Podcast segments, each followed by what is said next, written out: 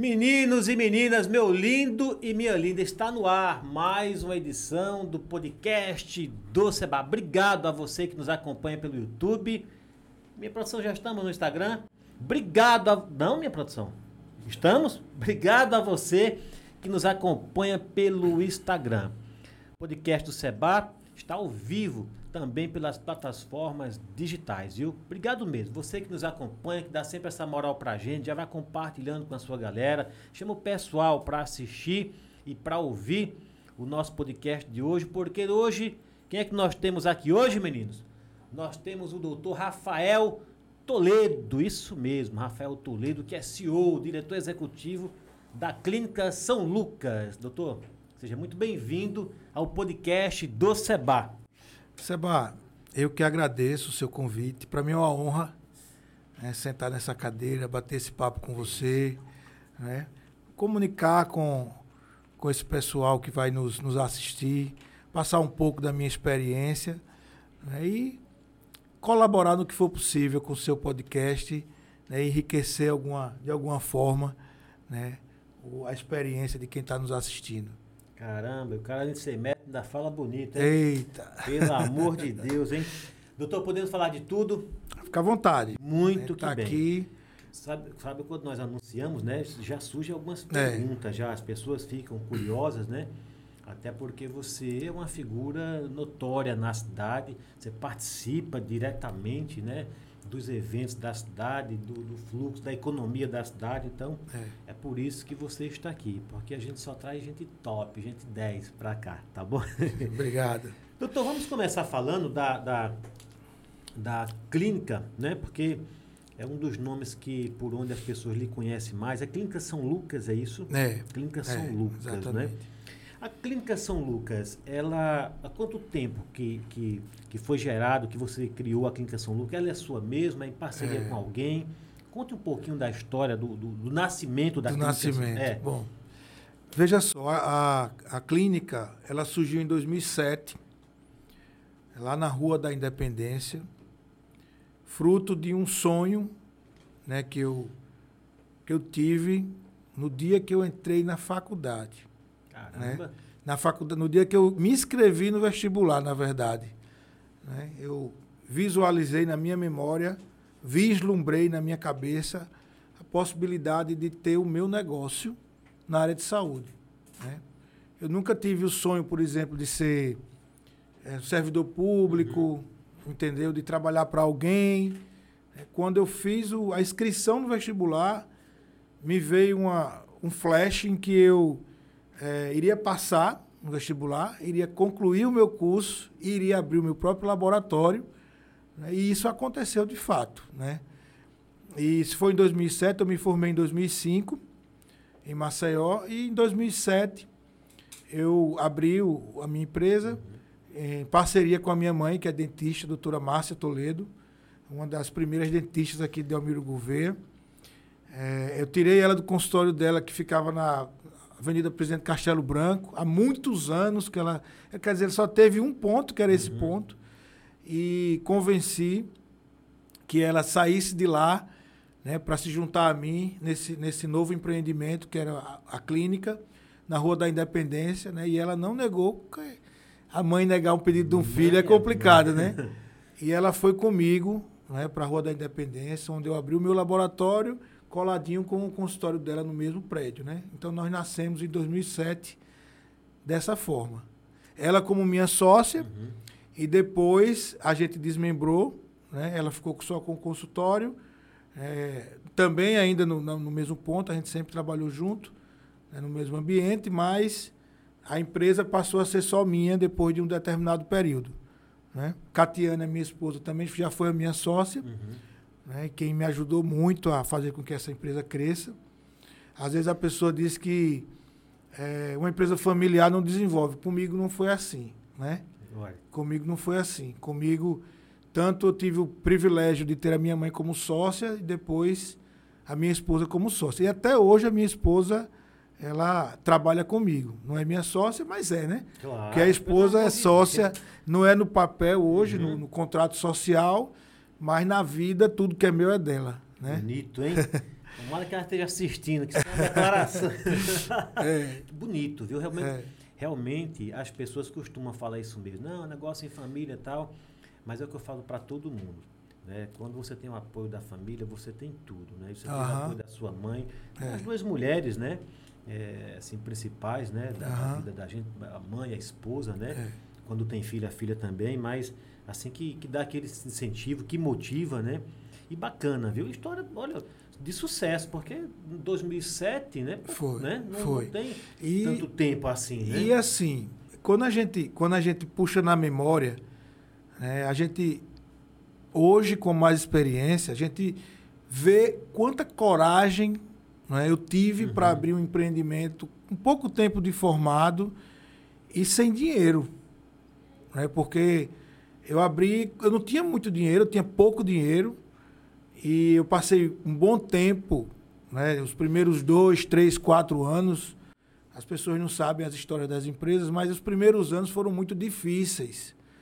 Né? A gente segurou, uhum. né, porque a gente tem perseverança. Claro. Né? Acredita, mas né? acredita, mas foi um empreendimento que eu abri de qualidade, com quase 100% do capital de empréstimos. Mas era a vontade que eu tinha de ter um laboratório, de ter uma clínica que é, me fez abrir né, daquela forma. Né? Uhum. Né? Eu planejei, né, eu planejei tudo que, que, podia ser feito e achava que, é, apesar de, de, de, do capital ser a maior parte de, sobre empréstimos, né, daria certo e deu. Né? Mas o sofrimento no início foi grande.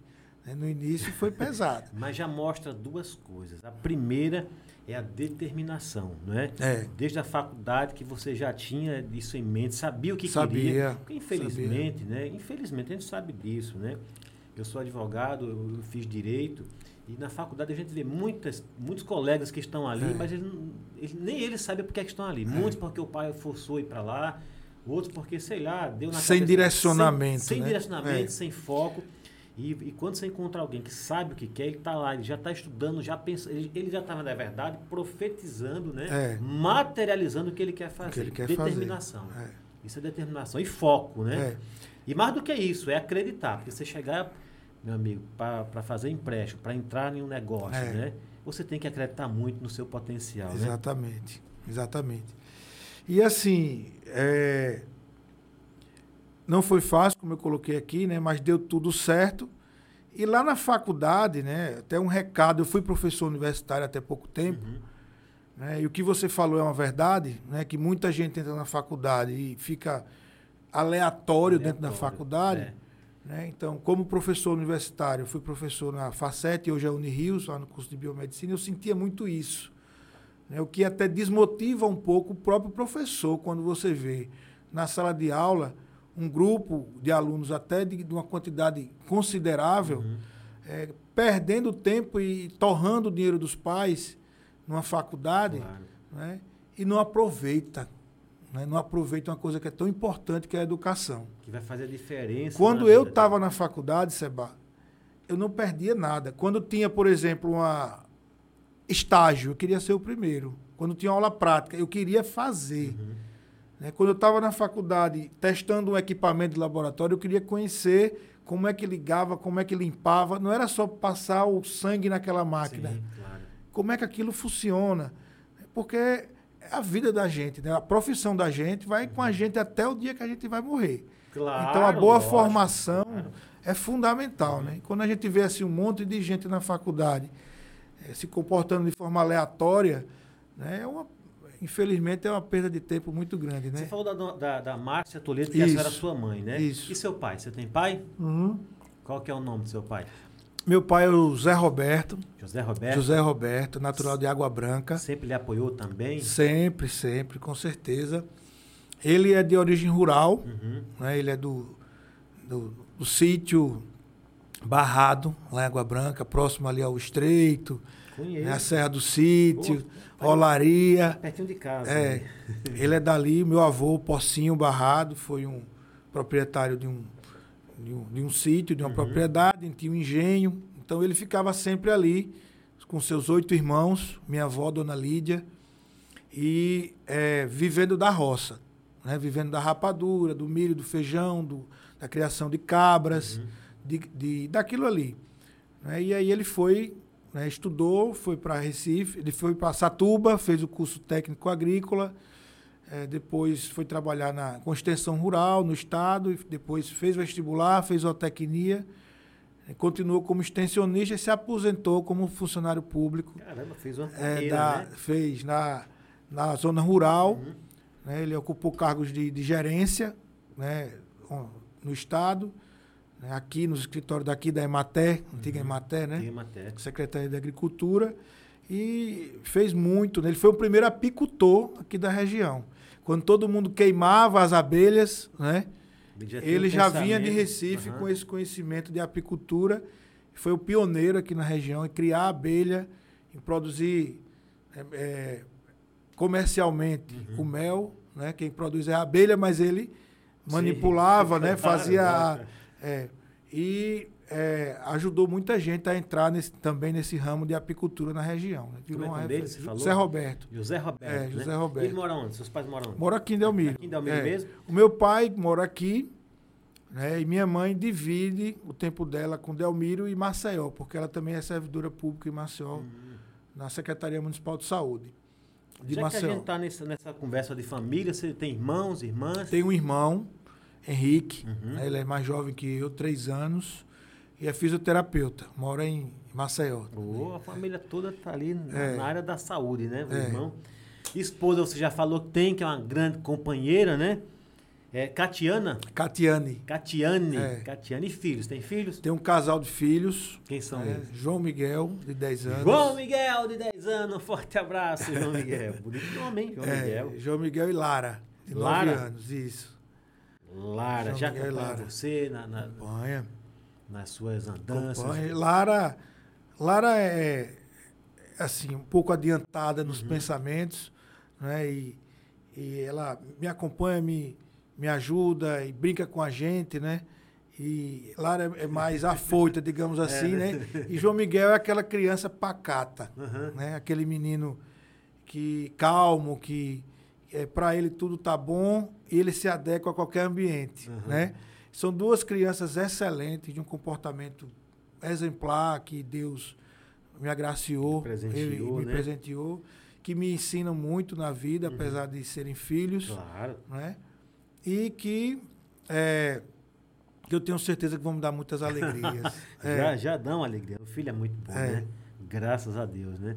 Eu, eu, tenho duas filhas, já são, já são adultas já, né? mas quando eram as crianças era bem assim também era meio que invertido. Falava, dá vontade de pegar vocês duas, colocar assim e chacoalhar para uma pegar um pouquinho. Do uma outro. muito calma, a outra é. muito. Né? Isabela e Marina, filha, beijo, pai ama vocês, viu? Vamos voltar um pouco à história da, da, da clínica. O que é que a sua clínica. É, é, quando a gente fala em clínica, é. né, a gente pensa de lá, de ser examinado e tal. É. Qual que é o trabalho que a sua clínica presta? É, aqui para a cidade, para a região? Qual que é? O, Veja só, inicialmente a gente tinha um consultório odontológico, uhum. que minha mãe é quem, quem atendia, e o laboratório, um laboratório de análises clínicas, uhum. né? faz exame de sangue, urina, fezes, etc. Né? E a gente foi evoluindo, né? a clínica foi evoluindo recentemente nós nos mudamos de, de prédio, uhum. né? E esse novo prédio se transformou num centro de diagnóstico. Então hoje é São Lucas Centro de Diagnóstico. São né? Lucas Centro, centro de Diagnóstico. diagnóstico porque né? além de exames de análises clínicas, né? A gente tem atendimento médico uhum. especializado, né? outros profissionais que atendem lá, ultrassonografia, tem eletroencefalograma, eletrocardiograma. Ampliou os serviços. Ampliamos né? os serviços, uhum. exatamente, né? Então, é, e, e, tem mais novidades que, que esse ano a gente está preparando, né, visando sempre resolver o problema das pessoas na área de saúde. Então agora é São Lucas. Centro de diagnóstico. Centro de diagnóstico, é, né? Centro de diagnóstico. Está onde é São Lucas? Na rua José Bonifácio, vizinho ao Correio. É a Rua do Correio, a né? Rua do Correio. O povo conhece, é, né? Aquela que sai exatamente. direto ali na, na prefeitura. Ao lado da prefeitura, lado da... isso. Rua José Bonifácio. José Bonifácio. Então nós temos a São Lucas Centro de Diagnóstico. De diagnóstico. Ficou até bonito o nome, né? É. e pode... interessante, você não me perguntou, mas eu vou. Por favor. Porque por me favor. veio, me veio esse, esse essa ideia. Aham. O São Lucas, talvez você fosse me perguntar, né? Mais na frente. Porque muita gente me pergunta por que São Lucas. Sim. Né? É o nome- Inclusive, é nome do algumas. santo, é, né? o nome do santo. Inclusive, algumas pessoas até que não me conhecem bem pensam que eu me chamo Doutor Lucas, que troca, né? Associa. é. Mas é, é muito interessante porque ainda na faculdade eu tive numa livraria Uhum. e eu me deparei com, com um livro chamado Médico de Homens e Almas, né? de uma historiadora, eh, se eu não me engano, é italiana, é Taylor Gadwell, que falava da história de Lucano, que, é, que é o São Lucas, em grego, Lucano, que ele era grego, na verdade. E eu não pude comprar aquele livro, porque ele era muito grosso e muito caro. e alguém viu, Aham. que eu fiquei curioso, porque eu li o prefácio do livro, eu quero ler esse livro, tal. Alguém viu e depois me deu, né? A minha esposa me deu esse livro, era minha, era minha namorada, né? E, e me presenteou com esse livro depois e eu disse a ela que não precisava fazer isso, porque ela era estudante. E estudante só vive liso, né? No caso da gente, né? A gente foi com muito sacrifício para Maceió. Eu saí de Delmiro Gouveia com 14 anos. 14 Com anos. 14 anos, fiquei morando sozinho em Maceió para fazer o científico, para me preparar para o vestibular. Não tinha faculdade aqui na época, principalmente na área de saúde.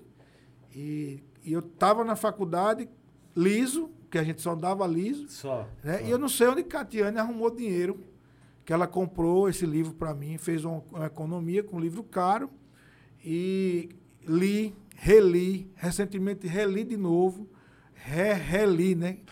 E, e a história de São é a Lucas, Sua Bíblia, né? É. A história de São Lucas ela é fascinante, Uhum. Porque Lucas não, não conheceu Jesus. né? Ele viveu na época de Verdade. Jesus, mas ele não conheceu Jesus. E o Evangelho de São Lucas é fascinante.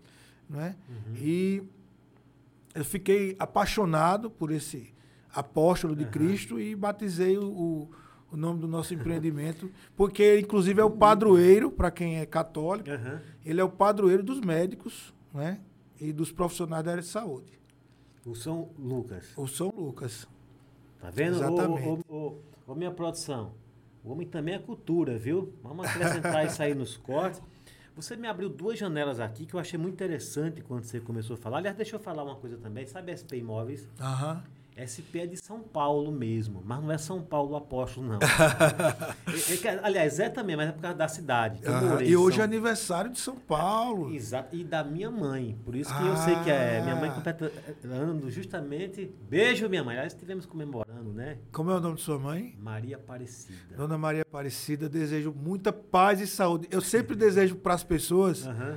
na data de aniversário, paz e saúde. Então, desejo à senhora muita paz e saúde. E ela tá assistindo, viu? Tá Minha- assistindo. Minha mãe não perde um podcast, viu? Maravilha. É, tá assistindo.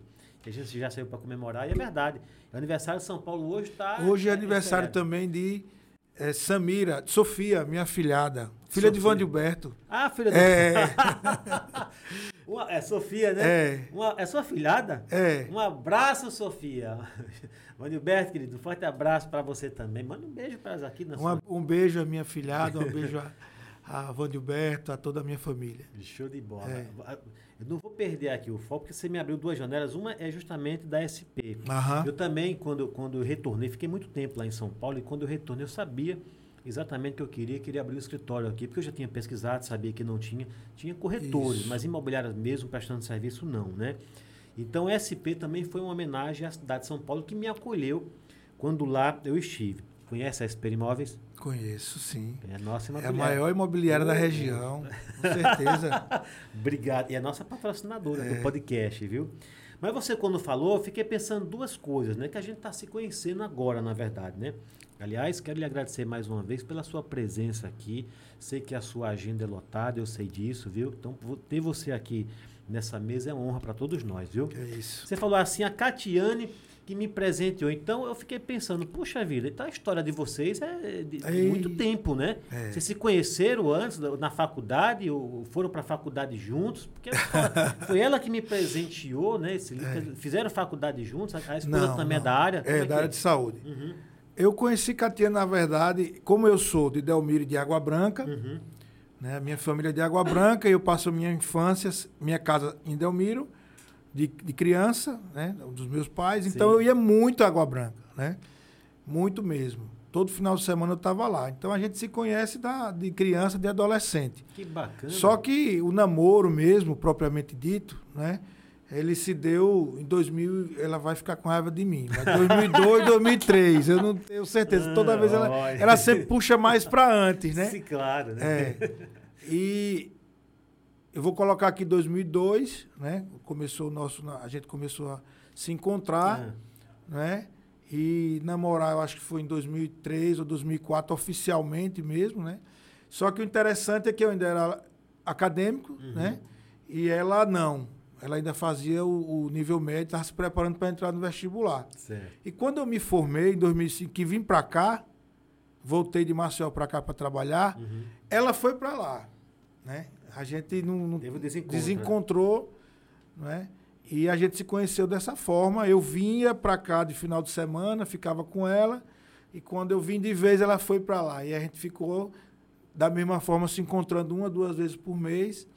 E em 2010 a gente casou. né? Em 2010. 2010. A gente namorou muito tempo, né?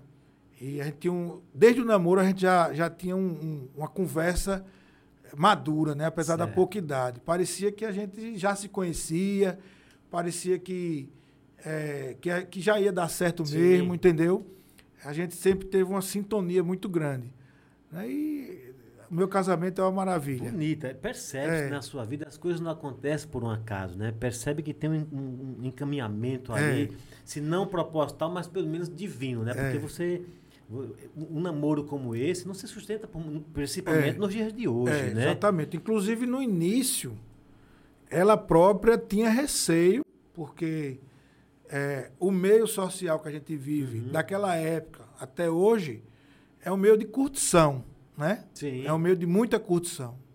E as pessoas não querem muito compromisso. O jovem não Verdade, quer muito verdade. compromisso. Então, no início, apesar de dela me conhecer de criança, né, de adolescente, sempre tem um pé atrás. Ele vem de Maceió, tá lá, tá curtindo, tal. Faculdade. É, faculdade, tá na doideira, mas é, eu queria realmente namorar com ela, e ela não acreditava, né?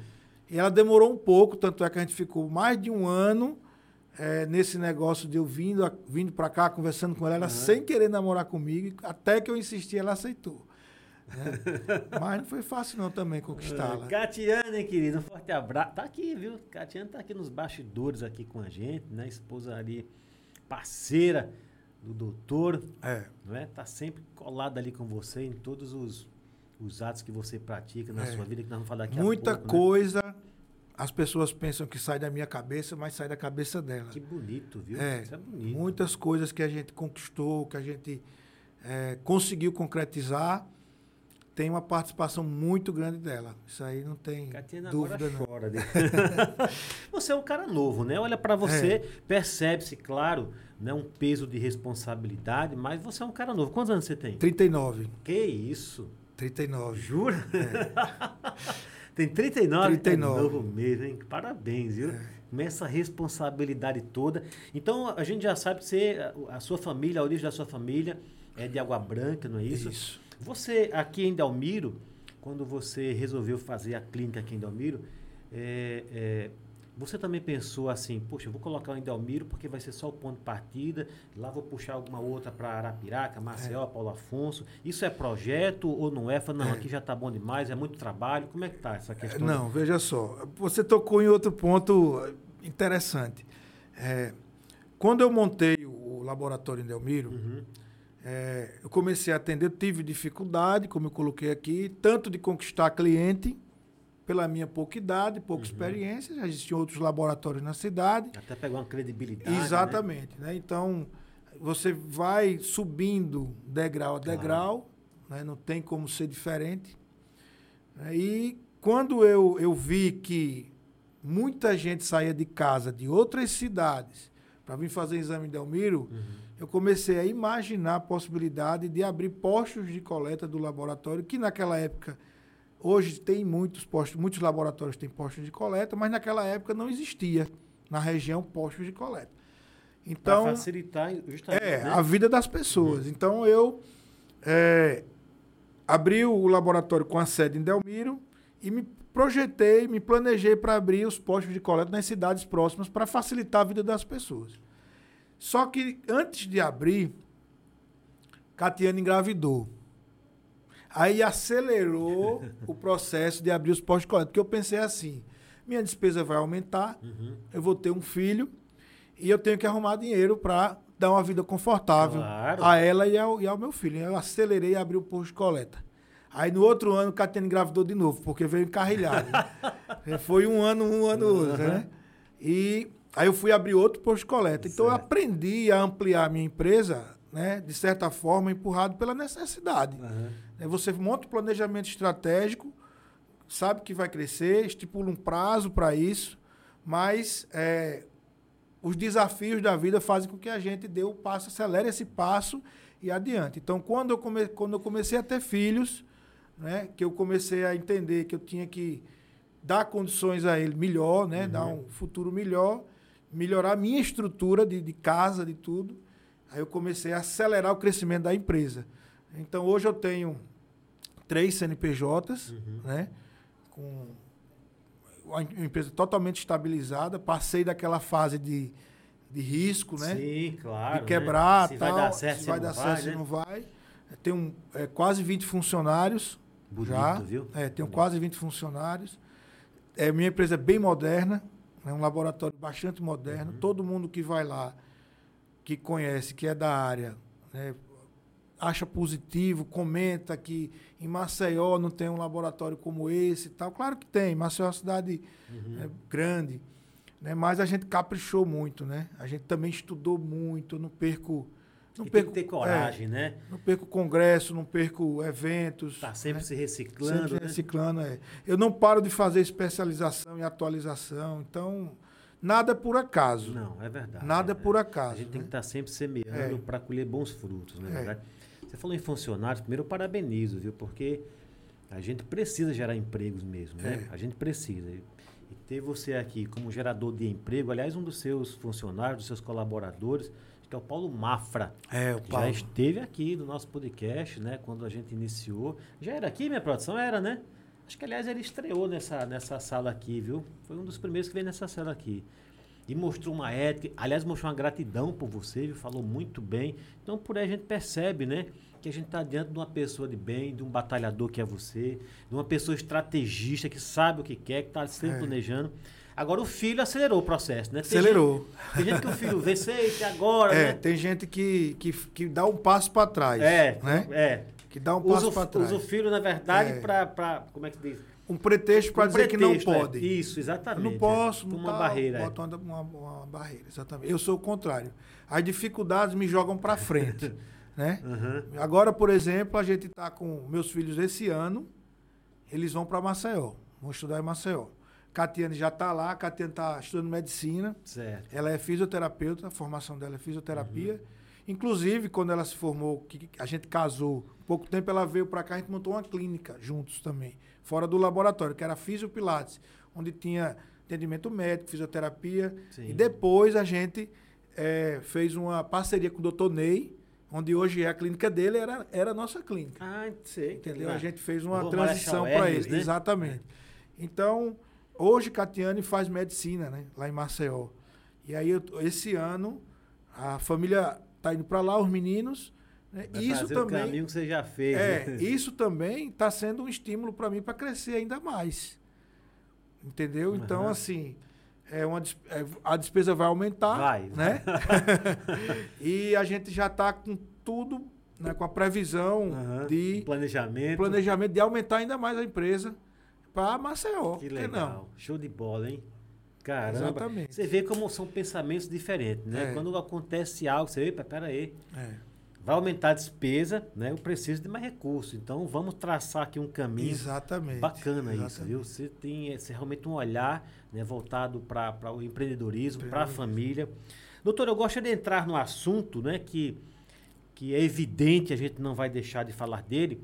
Como é que começou essa essa veia política? Vem da onde? Porque você já foi candidato a vereador Ou, ou foi vereador, ou foi candidato, né? Eu sei que recentemente você foi candidato é. a deputado estadual, é. não foi? Fui, fui. Como é que começou esse desejo pela política? É, veja só.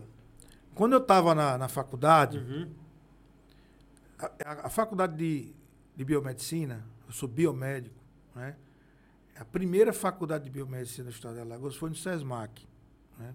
E tudo que começa é uma experiência nova. A é. faculdade de biomedicina, a primeira, passou por muita dificuldade no início, com grade curricular, né, com professores.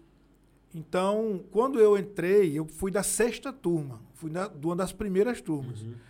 E eu notava que os alunos da faculdade tinham que se mobilizar para exigir que o curso melhorasse. E eu acabei virando um líder estudantil nessa mobilização Sim. dos alunos. Eu fui presidente do Centro Acadêmico de Biomedicina, fui coordenador geral do Diretório Central dos Estudantes, participei de. Nunca perdi uma eleição dentro da, da, da universidade, onde o campo de, de atuação é outro, da política tradicional, né? É, mas é uma política. É né? uma política, né? Então, quando eu estava perto de me formar, eu fui convidado a ser candidato a vereador em Água Branca. 2003. Uhum. 2003. Então, eu saí, assim, 30 dias antes das convenções, me chamaram, Rafael, seja candidato. Eu quase não andava em Água Branca direito. E coloquei meu nome, fiquei, fui bem votado, não fui eleito, uhum. fui bem votado. Mas, Até porque você não andava muito. Não, eu não fiz, não, não, não tive tempo campanha, nem né? de fazer campanha. E a minha derrota nas urnas foi bom para mim. Veja como são as coisas, né? Uhum. Porque quando eu me formei, eu fui convidado a trabalhar em Água Branca pelo prefeito que foi eleito.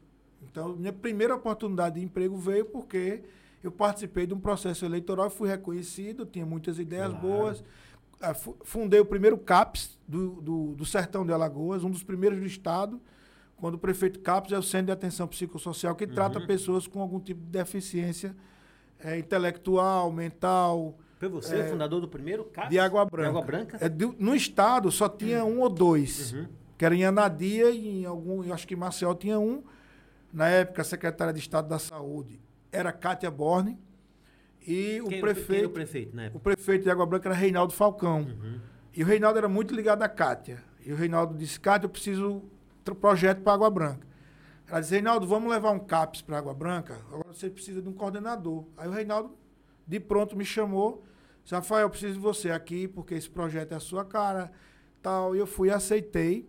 A gente fundou o primeiro CAPS. No, no sertão de Alagoas, do, do Agreste para cá, não tinha CAPS. Não tinha. Não tinha. A gente abriu. Então, aquela situação da candidatura a vereador abriu portas para mim, para mim conseguir executar um trabalho certo. na área de saúde que depois deslanchou, né? Deslanchou. Eu saí da, da saúde mental, uhum. porque a minha área de específica é a área de análises clínicas, mas aflorou também em mim a, a, a paixão pela gestão. Entendi. Porque um coordenador de CAPES é um gestor, né? claro, é um diretor. Né? Então, aconteceu isso. Então, a minha experiência na recurso, política né? veio na época do, do movimento estudantil, depois fui candidato a vereador, né? E as outras eleições que se passaram, eu não me candidatei, mas fiquei sempre ajudando alguém. Né? Em Água Branca, principalmente, no início. Né? Tomou então, gosto, ficou sempre tomei gosto bastidores. porque eu acho que eu não sou uma pessoa que fica em cima do muro. Uhum. Eu sempre me posiciono. Eu sempre digo, eu acho melhor para essa realidade candidato A, candidato B. Eu acho que a gente precisa fazer isso. E em Água Branca eu tinha essa vida mais ativa, politicamente falando, até quando veio a eleição do Zé Carlos, que é o atual prefeito, que eu fui pré-candidato a prefeito naquela candidatura que ele ganhou, naquela uhum. eleição que ele ganhou. Só que o Zé Carlos, ele é meu amigo, amigo da minha família, amigo do meu pai. Como é que eu vou ser contra um cara que eu sei que é um cara direito, correto, acredita, amigo da nossa né? família? Uhum. E eu chamei ele, eu não sei se ele está lembrado, é, lá na, no Moreira de Baixo, num torneio de futebol tradicional, na época organizado pela família do finado Zé Pequeno, que é um cara queridíssimo, né? Já morreu, mas a família continua querida. E eu disse, Zé, vem aqui. Aí ele, daquele jeito dele, você uhum. conhece, né? Muita gente conhece o Zé Carlos. É. Eu disse, é, é o seguinte, não tem sentido eu ser candidato, você ser candidato, a gente se dividir. Se você me disser, olha, eu não abro, eu tiro a minha, a minha candidatura, lhe apoio e vou. Tudo que eu ia fazer por mim, uhum. eu vou fazer por você. E aí ele olhou para mim assim, você faria isso? Faço, vou fazer. Aí ele disse, depois eu lhe digo. Depois eu lhe digo. Uhum. Aí lá na frente, ele. Disse, depois, mas você tem que dar um prazo, porque eu também não claro. vou. É, aí ele. Ele deu, aí depois ele veio e disse, ó, oh, eu sou, sou candidato e, e, eu quero que você seja o coordenador da minha campanha e tal. E eu disse, vou, vou coordenar a sua campanha. A gente é, fez uma eleição linda. Uhum. É, eu e outras pessoas, né? Claro, claro. É, eu não tenho mérito maior do que ninguém, uhum. mas ajudei dentro do que eu pude e ele vem fazendo um grande trabalho. Vem, né? vem mesmo. Isso é verdade. Depois da eleição do Zé Carlos, onde eu fui coordenador, veio a eleição de Senado e de governo do Estado, que eu fui convidado, fui secretário de saúde de Água Branca. Nessa possibilidade de ser secretário, eh, eu conheci o então deputado Rodrigo Cunha. O Rodrigo. Aí eu saí da secretaria e mantive um contato com ele. Claro, as coisas vão ter Fiquei amigo né? dele, uhum. né? conexões exatamente. E quando ele foi candidato a, a, senador, que ninguém sabia se ele ia ser candidato a senador, a governador, a uhum. deputado federal, né, ele, ele me chamou e me convidou para coordenar a campanha dele no Sertão. Né, então eu fui, aceitei, sem nenhum tipo de interesse financeiro nem político. Eu disse: uhum. eu acredito em você, eu vou lhe ajudar. Eu coordenei, ele foi eleito senador, né, com a ajuda de, do Estado inteiro e aí, na outra, teve a eleição de prefeito, uhum. aqui em Delmiro, onde ele me ofereceu um partido e disse, Rafael, é, se você quiser montar um grupo, eu lhe ofereço o nosso partido, na época era o PSDB, para você disputar a eleição da prefeitura de Delmiro. E eu me lancei, apesar da minha vida política ser em Água Branca, iniciada em Água Branca, Sim, claro. um grupo de pessoas, de amigos aqui, é, se organizaram, criaram uhum. um movimento chamado Filhos de Delmiro, que era um Filhos de Delmiro, Filhos de Delmiro que era um, um foi um, um movimento embrionário de, de uma ideia de, de, dos amigos da, da época da gente de montar um grupo político para disputar a eleição para vereador e para prefeito. No funil. Isso nessa, nessa na, última... na, na última de prefeito, uhum. né? Nessa que a Ziane foi eleita. Certo. Então, no funil, se aproximando da época da convenção, é, o, o Sávio, ele, Sávio da Galeria, ele Sei, era filiado ao nosso partido. Uhum. E nós fizemos uma pesquisa e ele, na pesquisa interna, uma pesquisa de sondagem, uhum.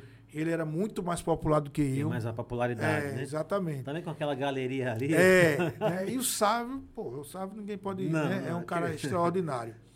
Então, eu até eu não me incomodei de forma nenhuma em retirar o meu nome de uhum. candidato a prefeito, em apoiá-lo, porque eu conheço a idoneidade do Sávio eu me sinto representado pelo Sávio. Uhum. Então, de Sávio, é, o seu nome está melhor do que o meu. Eu não vou brigar. Se você quiser ser candidato a prefeito, eu lhe apoio. E se o grupo quiser, eu sou o seu vice. E a gente foi no desafio, né? É, não ganhamos, lógico, né? Sim, não fomos eleitos. Claro. Mas deram uns arranhões bonitos é, ainda. É, fizemos um plano de governo, uhum. fizemos uma campanha simples. Né? Não me arrependo de nada, apesar de que é desgastante, desgastante, né? Você entrar num processo político onde a política tradicional é, é desgastante, é. entendeu? o povo está cansado, isso, o povo é. não acredita em ninguém. E você vai você lá chega, na melhor das nossa. intenções e o cara já chega e vai me dar quanto, né, e tal, e você vira as costas, sai porque não vai brigar. Você não vai você chegar e, e é discutir pior, com o eleitor é complicado. daquela é. natureza, é. né? Você não tem Exatamente. aquela malandragem. Não tem. Né? Você vai é. responder com a sua naturalidade e às vezes é. acaba até complicando, complicando mais. Né? Complicando, é. Não é fácil. Aí passamos pela eleição de prefeito, né, uhum. com o Sávio e eu como vice. E nesse processo agora que eu não tinha nenhum tipo de pretensão de me candidatar a deputado. Uhum. O partido Rodrigo me liga e disse assim, Rafael, você pode vir aqui a Marcel para a gente conversar? Posso. Conversei com ele, sentei, ele disse, olha, eu vou ser candidato a governador e eu preciso de candidato a deputado no estado inteiro. Uhum. Mas, Rodrigo, não me preparei, não montei base política, não conversei com ninguém. Ele disse, mas você é uma pessoa da minha confiança. Eu sei que é difícil, eu não quero apoiar uma outra pessoa no sertão, eu quero meu candidato no sertão seja, seja você. Claro, já acredita no seu é, trabalho, ele conhece. É, exatamente. Né? Uma condição mínima de você fazer sua campanha, o partido uhum. vai, vai permitir que você certo. faça. E seja o que Deus quiser. Ele, ele sempre fez campanha assim, né? Aí eu disse, vou conversar com a minha família. Claro. Né? Você, Catiane, Catiane foi com, rapaz, okay. Aí eu digo, olha, Catiane, a gente sempre não tem um, um posicionamento, não, a gente uma coisa é você participar da política criticando a política. É, é. Outra coisa é você ir lá e ser candidato. Exatamente. Né? É, você é. dá o seu nome Isso, é. e as pessoas escolherem ou não o seu nome, né? E outra então, coisa é ficar inerte, né? só reclamando. Só faça reclamando, parte, faça, né? Então, eu me reuni com um grupo de amigos, montamos um, um planejamento de campanha. Uhum executamos esse planejamento. Infelizmente, é, a gente não teve a votação esperada. Mas não me arrependo absolutamente de nada, porque a gente levantou a poeira. Você estava com uma boa equipe. É. Inclusive o Neto, né? Eu conheço é, o Neto, Neto né? participou, um deles, né, exatamente. Né, e a gente viu uma agitação é. bonita aqui. A gente cidade, levantou né? a poeira, a população não quis. Isso não é uma derrota do Rafael. Uhum. Né? Eu acredito assim, Seba, que o nosso sertão, o sertão que a gente vive, precisa ter força política. Precisa de políticos da região. Porque aquele que vem de fora e tira 500 votos, mil votos aqui, ele não trabalha pela, pela, por aquele local. Claro que Ele não, trabalha por onde ele tem base forte. Então ele carregou os votos e foi embora. Uhum. E o que aconteceu nessa eleição foi o que sempre aconteceu. Né? Os votos de Delmiro foram divididos, Delmiro só não, do sertão do todo. Sertão todo é. Foi fracionado, foi dividido, os eleitos foram embora e só vão votar daqui a quatro anos. Mas a opção e benefício teve. nenhum. A né? opção teve, né? E essa eleição de deputado é muito difícil, é, é muito dinheiro que, que, que circula uhum. né? no, no, nos bastidores da política. é. E quando você não trabalha com isso, até os eleitores se afastam. Né? Você sente muito coisa, uma, né? uma, E o cadastro, né? É aquela coisa toda existe, é verdade, né? né? Tá Tem... sendo, eu já percebi que você é uma pessoa muito diplomática, você é, é. muito gentil, muito educado. Não é? Você acabou de falar que é, é, você abriu mão de duas candidaturas, né? uma em Água Branca né, para o prefeito Zé Carlos, outra aqui para o Sábio. Você, você é centrado, você sabe o que você quer, você percebe o que está à sua volta. Mas você é muito gentil. É? Você, né, o, o cadastro é a compra mesmo. Né? Infelizmente, é. nós temos aqui, e infelizmente a gente não pode ficar citando o nome nem apontando o dedo, até porque é, não é o caso aqui, é. mas pelo amor de Deus, isso é vergonhoso demais, não é? É, é um vício que a gente é. percebe que, que, que os políticos, esses maus políticos, já colocaram na, na mente é. das pessoas e as pessoas acabam cedendo é. né, a, Hoje, a esse vício, a essa é, cultura. É aquela coisa, ficou natural, ficou normal, né? não quando... oferecer o dinheiro é, é, o, é o anormal, né? Exatamente. Você não tem nada para me o dar. O candidato fraco. É, o can... isso. É o candidato que não compra é. voto. Né? Mas é aquela coisa. É, a gente precisa, né, a gente precisa se posicionar. Uhum. Entendeu? Precisa se posicionar. A gente precisa. Eu tive uma abertura quando fui candidato a deputado estadual, que eu sei que a minha, a minha eleição era muito complicada, muito uhum. difícil, até porque eu não montei base. Mas eu tive a possibilidade de falar coisas para o estado inteiro, né? em rede estadual, em programa eleitoral, você chegar e você dizer, Seba, para o povo do estado de Alagoas, que o canal do Sertão está abandonado e está. Uhum. Né? É. Eu estou dizendo isso porque eu moro lá, eu sei uhum. tal. E lá, cadê os deputados da região? Não tem. Né? Você chegar e dizer, pô, Delmiro Gouveia precisa de uma faculdade de medicina.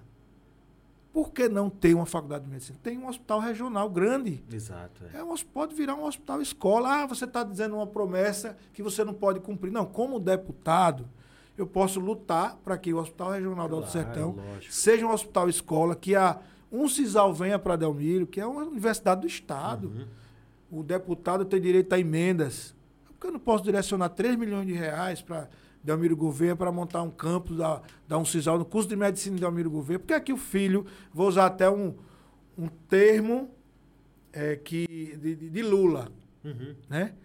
Qual filho do- qual- pobre, Qual do Lula? Do, do Lula, Lula que foi eleito Lula de lá? presidente. O presidente. Ele fala muito em pobre. Aí eu vou dizer, por que, é que o filho do pobre não pode fazer medicina na universidade pública no sertão de Alagoas?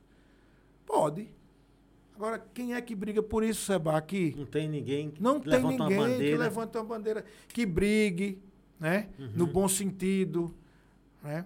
Então, assim, eu tive a oportunidade de, de, de levantar muitas, muitas ideias, propostas boas para o sertão, né? E se, se o Rodrigo tivesse sido eleito governador, né? Eu, mesmo não, não sendo eleito, Eleito, deputado, claro. Eh, teria uma força muito grande para trazer muita coisa boa para o sertão. Né? Inclusive o curso de medicina. Eh, que seria um grande Seria- sonho, seria show de porque a gente precisa melhorar a saúde pública né, no, no Brasil como um todo. Né? E, e o curso de medicina, ele diz- não só melhora a saúde pública, como desenvolve uma região. Desenvolve uma região, desenvolve a economia da região. A área de saúde é uma área, Seba, que atrai muito dinheiro, muito recurso. Gira muito dinheiro quando, quando a gente tem a economia da saúde. né? Então, uma universidade de medicina em Delmiro né, vai trazer cursos técnicos na área de saúde, já tem, mas vai fortalecer mais, Claro porque que um, um médico precisa de uma equipe para trabalhar, precisa de, de instrumentador cirúrgico, técnico de enfermagem, auxiliar de enfermagem, vão vir novas clínicas, professores que vão vir dar aula aqui. Então, o parque da saúde, o parque econômico da saúde iria se desenvolver aqui em Delmiro. Agora, teve um, um- um murmurinho, né? Que a gente não, não, não tem fonte segura, né? Eu ouvi falar. ah, Já, já passou aqui, né, nos nossos ouvidos, que chegaria para cá uma faculdade. Você tem essa informação? É, ou, exi- é- ou essa informação realmente não tem nada a ver? Não, é, do de, ponto de medicina. de vista. De medicina. É, é, existiu isso daí, eu acho que há um tempo atrás, mas não passou, pelo menos até onde eu vi, de, de conversa, né? Não, de, né? de especulação. Especulação, é. É. Eu ouvi dizer que era uma faculdade privada que estava sendo negociada para vir para cá, que eu também sou a favor, Uhum. Não importa se é público, se é privada. Para você ter uma ideia, Arco Verde, né, que é aqui, é longe não. Arco Verde é aqui perto, acho que fica uns 300 e poucos quilômetros. Tem uma faculdade de medicina no Sertão, Em Arco Verde. em Arco Verde, uma cidade que é um pouco maior que Delmiro. Acho que tem 70, 80 mil habitantes, deve ter 90 mil no máximo. É, Garanhuns, uma cidade a 160 quilômetros, tem uma faculdade de medicina. Né? Por que, é que Delmiro não pode ter? Pelo amor de Deus. Demanda tem para isso, né? O que falta Olha, realmente é Delmiro alguém Gouveia, num raio de bandeira. 80 quilômetros, né, deve tem, no raio de 80 quilômetros, por volta de 220, 250 mil habitantes. Quer dizer, é, é uma cidade, é uma, uma cidade grande, Uhum. né, que comporta tranquilamente. Apesar de Paulo Afonso ter uma pública, né, tem a Univasf, tem uma faculdade pública de medicina, mas é pouco. É pouco. Agora, é o que você falou, não é, não é, Rafael?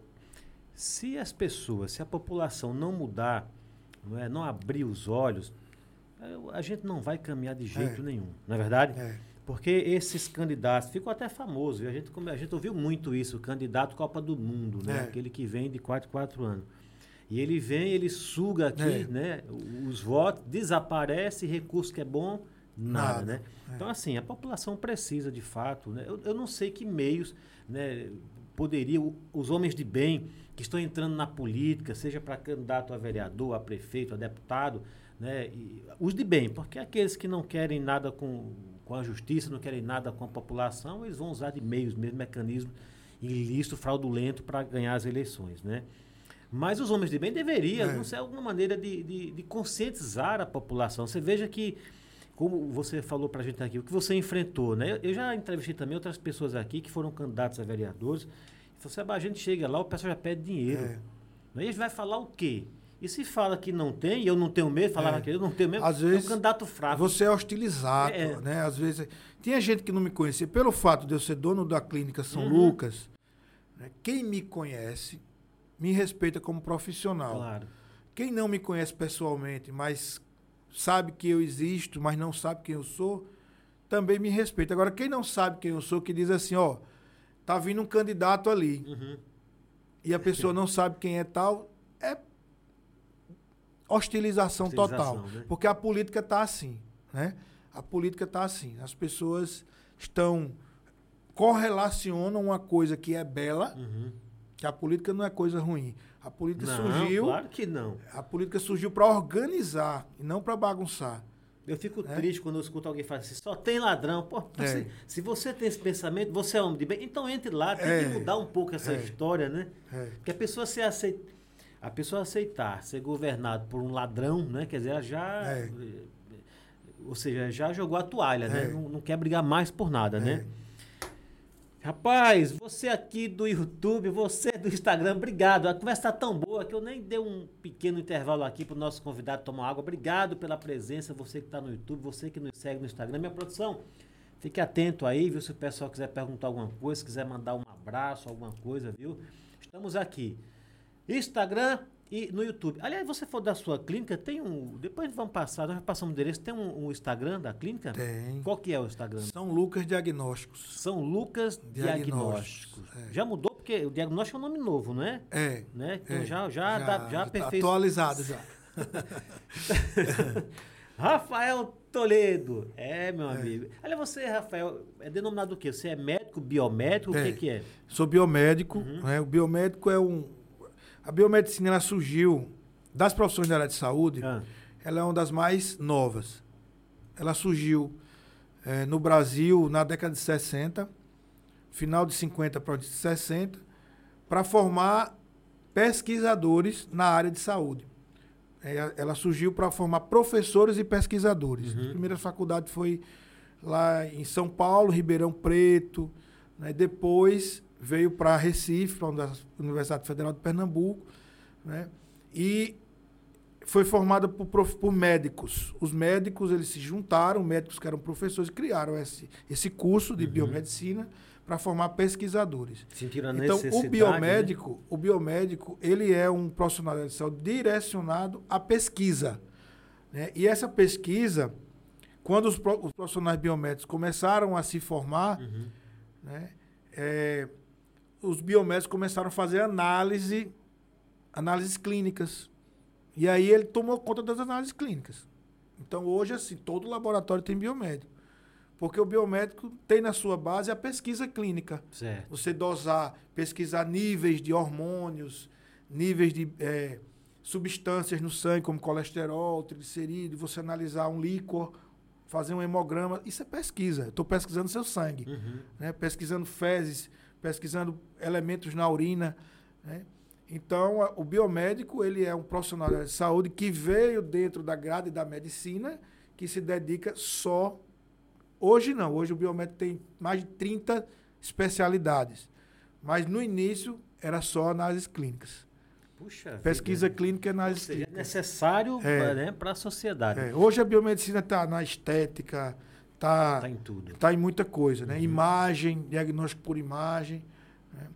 Mas ainda o carro-chefe ainda são as análises clínicas. Na, na pandemia, como é que foi? O- Ei, Foi, teve muito trabalho, É. ganhou muito dinheiro, teve muita dor de cabeça. Como é que foi na pandemia? a pandemia a gente sofreu no início Uhum. porque o medo do vírus fez com que o comércio fechasse. Verdade, né? é verdade. Então, antes mesmo de chegar o vírus aqui, eh, já, tinha, já tinha o Estado já, já, já tinha planejado os decretos, né? Uhum. planejado fechar comércio e tal. E os primeiros dois meses foi durido, viu? Foi duro. E a gente lá no laboratório que trabalha com saúde, a gente não fechou porque era permitido abrir. Certo. só podia abrir farmácia, clínicas e laboratórios, e acho que era isso, só que fosse da área de saúde. Eh, a gente estava fazendo pouco exame, porque ninguém queria sair de casa. E aí foi quando a veia empreendedora em mim falou mais alto, né? E eu fui correndo atrás de, do, equipamento. do né? equipamento para fazer o exame de Covid. Eu fiz lá na Foi, sua- né? Foi, eu fiz lá. Pronto, do, do equipamento. No início, tudo muito caro. Uhum. Então, equipamento caro, teste caro, mas eu consegui um aporte, Uhum. um aporte financeiro, fiz um empréstimo e comprei o equipamento. Pouca gente tinha, né? Até para comprar estava difícil, Claro. entendeu? Tá um negócio É, até né, para rapaz? comprar. Eu, eu comprei o meu, para você ter uma ideia, no Paraná. Eu saí contactando vários Sim. colegas e eu consegui. Eu tive que comprar quase mil testes de uma vez só para poder o aparelho vir. Porque eles estavam leiloando. Quem Sim, tinha claro, dinheiro é que claro, é. comprava. Então eu não tinha o dinheiro em, em mãos, mas eu consegui o financiamento, comprei os testes, comprei o aparelho e comecei a fazer. né? E foi o que me salvou na pandemia. Porque assim, até os colegas. Mais de- uma que vez é tinham lá- espírito empreendedor. você- Opa. até os colegas que, de- de laboratório estavam com tanto medo do vírus, muitos, que não quiseram nem comprar.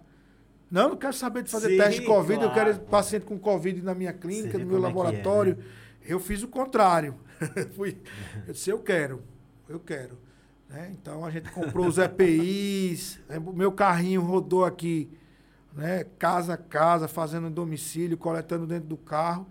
E a pandemia para mim foi boa, no sentido empresarial.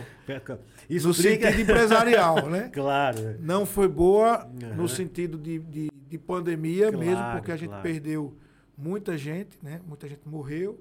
Inclusive, quando, quando antes do vírus chegar em Delmiro, eu provoquei o Dr. Gerd, advogado, Doutor no- meu colega. é, que era membro do Conselho Municipal de Segurança Pública. Uhum. Fui lá e disse, Gerd, todas as cidades mais organizadas, elas montam um comitê de prevenção Sim, exato. do é. Covid. Delmiro não, não se mexeu. Tá E aí- esperando o vírus É, chegar. aí eu disse, e aí? Aí, aí disse, e aí? Eu disse, rapaz, provoque aí, rapaz. Uma reunião. Mas o cara disse, só que eu fiz as contas, que eu, que eu gosto de fazer conta. Uhum. Aí eu peguei a estatística de mortalidade do, do vírus e, e trouxe para a realidade de Delmiro e do Alto Sertão. Ele disse, vai morrer tantas pessoas. Pelo número de população, É, né? pela epidemiologia, Aham. pela, pela curva, por tudo isso. Então, assim, chegou a saúde, fazer, é? fiz a conta. Disse, Guedes, Essa conta bateu? Bateu. Bate- Nossa. Bateu certinho. Foi mesmo? Bateu. Eu disse, vai morrer entre 150 e 200 pessoas. Eu acho que deve estar em 160 e pouco. E você apresentou isso para. Apresentei. Aham. Aí Guedes disse, olha, eu vou ligar para o delegado, doutor Rodrigo, Doutor Rodrigo. e a gente vai articular com a prefeitura, na época era a Uhum. Wanda, secretária de administração, e pastores e líderes de associação, Claro, a gente claro. montou uma reunião, criamos um comitê, eh, montamos uma estratégia de enfrentamento Uhum. do Covid e funcionou muito bem. Né? Delmiro foi uma das primeiras cidades Foi quando começou a fazer as os barreiras. bloqueios, as barreiras. Né?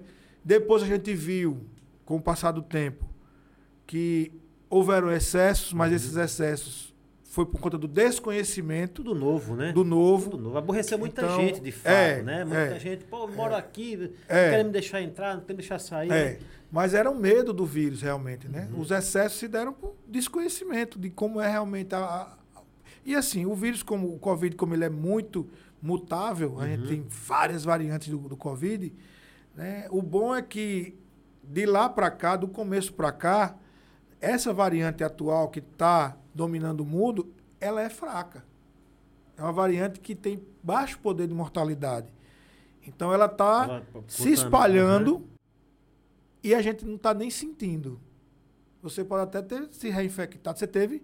Eu tive. Pronto. Você pode ter se reinfectado nem Quando saber. eu fiz o exame lá, lá na, na clínica, né, na São Lucas, já foi aquele exame que detectou que eu tive, Ah, né? sim, o sorológico. É, depois eu teve que ir lá É. na prefeitura de novo, né? Aí a mesma coisa também lá. Não, lá, lá, lá eles não eram o mesmo exame que o seu, lá falaram que eu tinha. Não, você tem. É. Aí eu falei, não, mas eu já sei que eu só É. tive só. Aham. E aí de lá pra cá não tive mais nada assim, É. não. Que, que eu, né, eu posso até ter tido novamente, como É. você falou, mas não, não, não senti nada, Não né? sentiu nada, Às vezes foi você leve. dá uma tossezinha aqui. mas bacana isso que você falou. Porque nós achamos agora quem foi responsável pelos fechamentos aqui foi você. ah, viu? Não, eu participei do, do, do comitê, fui um dos fundadores, um dos fundadores do comitê, junto com o Guedes, com o doutor Rodrigo, delegado. Você tem uma participação com membros da prefeitura. forte, né, na, na sociedade, né? Em todos os sentidos, né? Assim, eu procuro não me afastar da vida social. Uhum. O vida social que eu falo não é bares, Claro. farras, festas. Isso aí eu, eu até evito um pouco. Eu gosto, mas o, a minha atividade, o meu trabalho puxa muito de mim e eu acabo preservando a minha energia para gastar mais no trabalho e com a família do que nesses momentos. As minhas festas são em casa, né? São mais em casa. Mas isso eu sempre que eu... você em festa, É, eu vou nas é. festas aí, faço cobertura dos eventos. E o pessoal até podcast, diz, ó, né? você gosta de política, devia estar no, no, no, em batizado de boneca tal. É, mas eu. Verdade. Eu, é, eu gosto muito de festa, gosto, gosto muito de festa. Quem me conhece Eu Já sabe. encontrei o Vanilberto, né? Algum. Evandro Beto gosta. É. Mas assim, hoje, né, há uns dois, três anos, três ou quatro anos, eu venho ficando mais em casa. Teve a pandemia, natural Claro, ficar em claro. casa, mas assim, curtir mais a família e reunir os amigos em casa, pra mim, não tem melhor. Cada um tem né, É. uma filosofia, uma natureza, não é verdade? Estamos aqui com o doutor Rafael, doutor Rafael Toledo, CEO da Clínica São Lucas. E o que mais? Você, diagnósticos, né? É, É. São- São Lucas Centro de, Centro de São Diagnóstico. Lucas Centro de Diagnóstico. Então não chama mais clínica mais, agora é só São Lucas. São Lucas. São Lucas é. Centro de Diagnóstico aqui. É. O homem já falou pra gente aqui, ele, é- a gente já viu que ele é estrategista, é um, um exemplar pai de família, ele tem foco na vida, sabe o que quer. Espero que você que está aí do outro lado esteja curtindo a nossa conversa, esteja se inspirando. Você vê que não dá né, para jogar a toalha. Você falou uma história muito bacana, né? amigos seus, colegas, né? Falou, eu não quero papo com esse vírus, não. Você, pô, pois eu quero. É. Até porque é uma questão de salvar vidas e uma questão de empreendedorismo. Inclusive, né? assim, até dentro da própria empresa, Seba, colegas, funcionários, Uhum. colaboradores, a gente precisou enfrentar essa dificuldade dentro da própria empresa. Que eu dizia, ó, a gente vai fazer exame de Covid. Ah, não venho trabalhar, me demito. Eu disse, ó, vem cá. Você fez o curso para cuidar das pessoas. Exato. Não é para correr das pessoas. A gente vai oferecer os EPIs. Vocês vão trabalhar protegidos, vocês Uhum. sabem, fizeram treinamento. Vai ter que usar o óculos, vai ter que usar o, macacão de Rapaz, era proteção, tudo. né? É. Um, né? No início. Um astronauta, É, né? um astronauta. vamos trabalhar, vamos cuidar das pessoas, fazer os exames e pronto.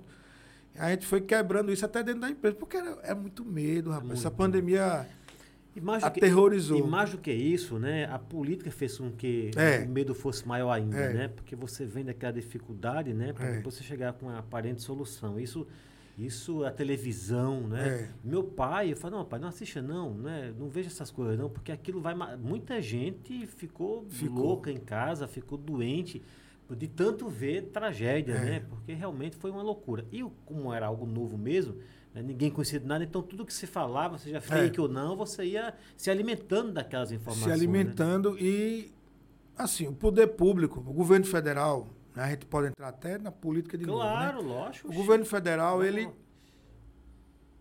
fez tudo na minha opinião Uhum. do ponto de vista de suporte de saúde que cabia ao governo federal o governo federal mandou muito recurso para o Mandou estado recurso para o Estado, para comprou vacina, porque a gente vivia um, um pré-eleitoral em que a oposição a Bolsonaro eh, ganhava se desgastasse Bolsonaro, né? É, exato. É. Ganhava capital político, Uhum. porque quer voltar ao poder e de fato voltou, né? E o Bolsonaro pagou caro por algumas posições que ele tomou, frases malditas, né? É que frases. carregaram essas frases a oposição que hoje a situação Soube usar muito soube bem. usar muito bem e ele ganhou até o título de genocida. Mas o Brasil foi um dos países que mais comprou vacina Uhum. de todas as marcas, né? A CPI da Para não pandemia falar que monopolizou, ficou só em uma é, ali, não, né? comprou o que apareceu, Uhum. né? O, o- A CPI. sim. a CPI, né? Foi uma CPI política, né? Você via que lá dentro só tinha gente Vergonhoso, É, né? Vergonhoso. vergonhosa. vergonhoso. a CPI do- da pandemia. É, o governo federal mandou muito dinheiro para estruturar os estados com UTIs que não tinha. Uhum. né, e muitos estados desviaram os recursos das, da- das UTIs, dos Jura- Jura que respiradores. teve desvio? né? Fazer o quê, né?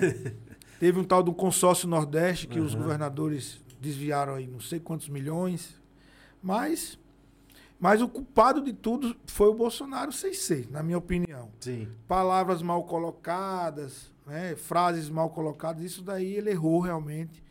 Mas do ponto de vista de, de, de ações na pandemia existiram, né? do ponto de vista de estruturação da, de todo o arcabouço de saúde, né? E o Brasil não foi tão mal, Não, né? não. não, foi tão mal no, do ponto de vista de, de embate com O que teve é, porque quando a gente vai para racionalidade, Uhum. né, a gente viu que a condução foi correta. Quando a gente vai para política, a política destruiu né, o, o- Aí são outros Aí interesses. são né? outra- é, Aí são- exatamente. São, outros interesses. Meu lindo e minha linda, enquanto meu convidado Rafael Toledo toma aqui uma água. Minha, minha essa câmera tá no ar? Tá? Então é com você mesmo que eu quero passar um recado. Muito bom. Olha lá, tá passando lá. É, São Lucas, né? Centro de Diagnóstico, SP Imóveis. É, são os nossos parceiros aqui publicitários. Muito bem, né? Grupo Águia aqui com a gente. Show de bola, viu? Tá boa essa câmera, produção? Tá, né? Tá muito bom mesmo. Armazém Lima. Deixa eu seguir uma ordem aqui.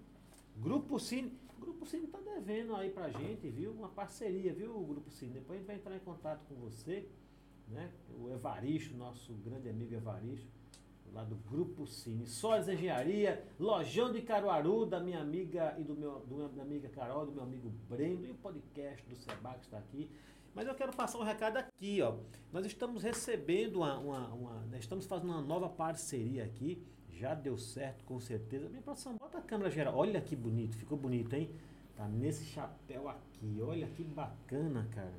Malta Marques, bota aqui, minha produção. Malta Marques, corretora de seguros. Fica em Paulo Afonso, viu? Mas atende toda a nossa região.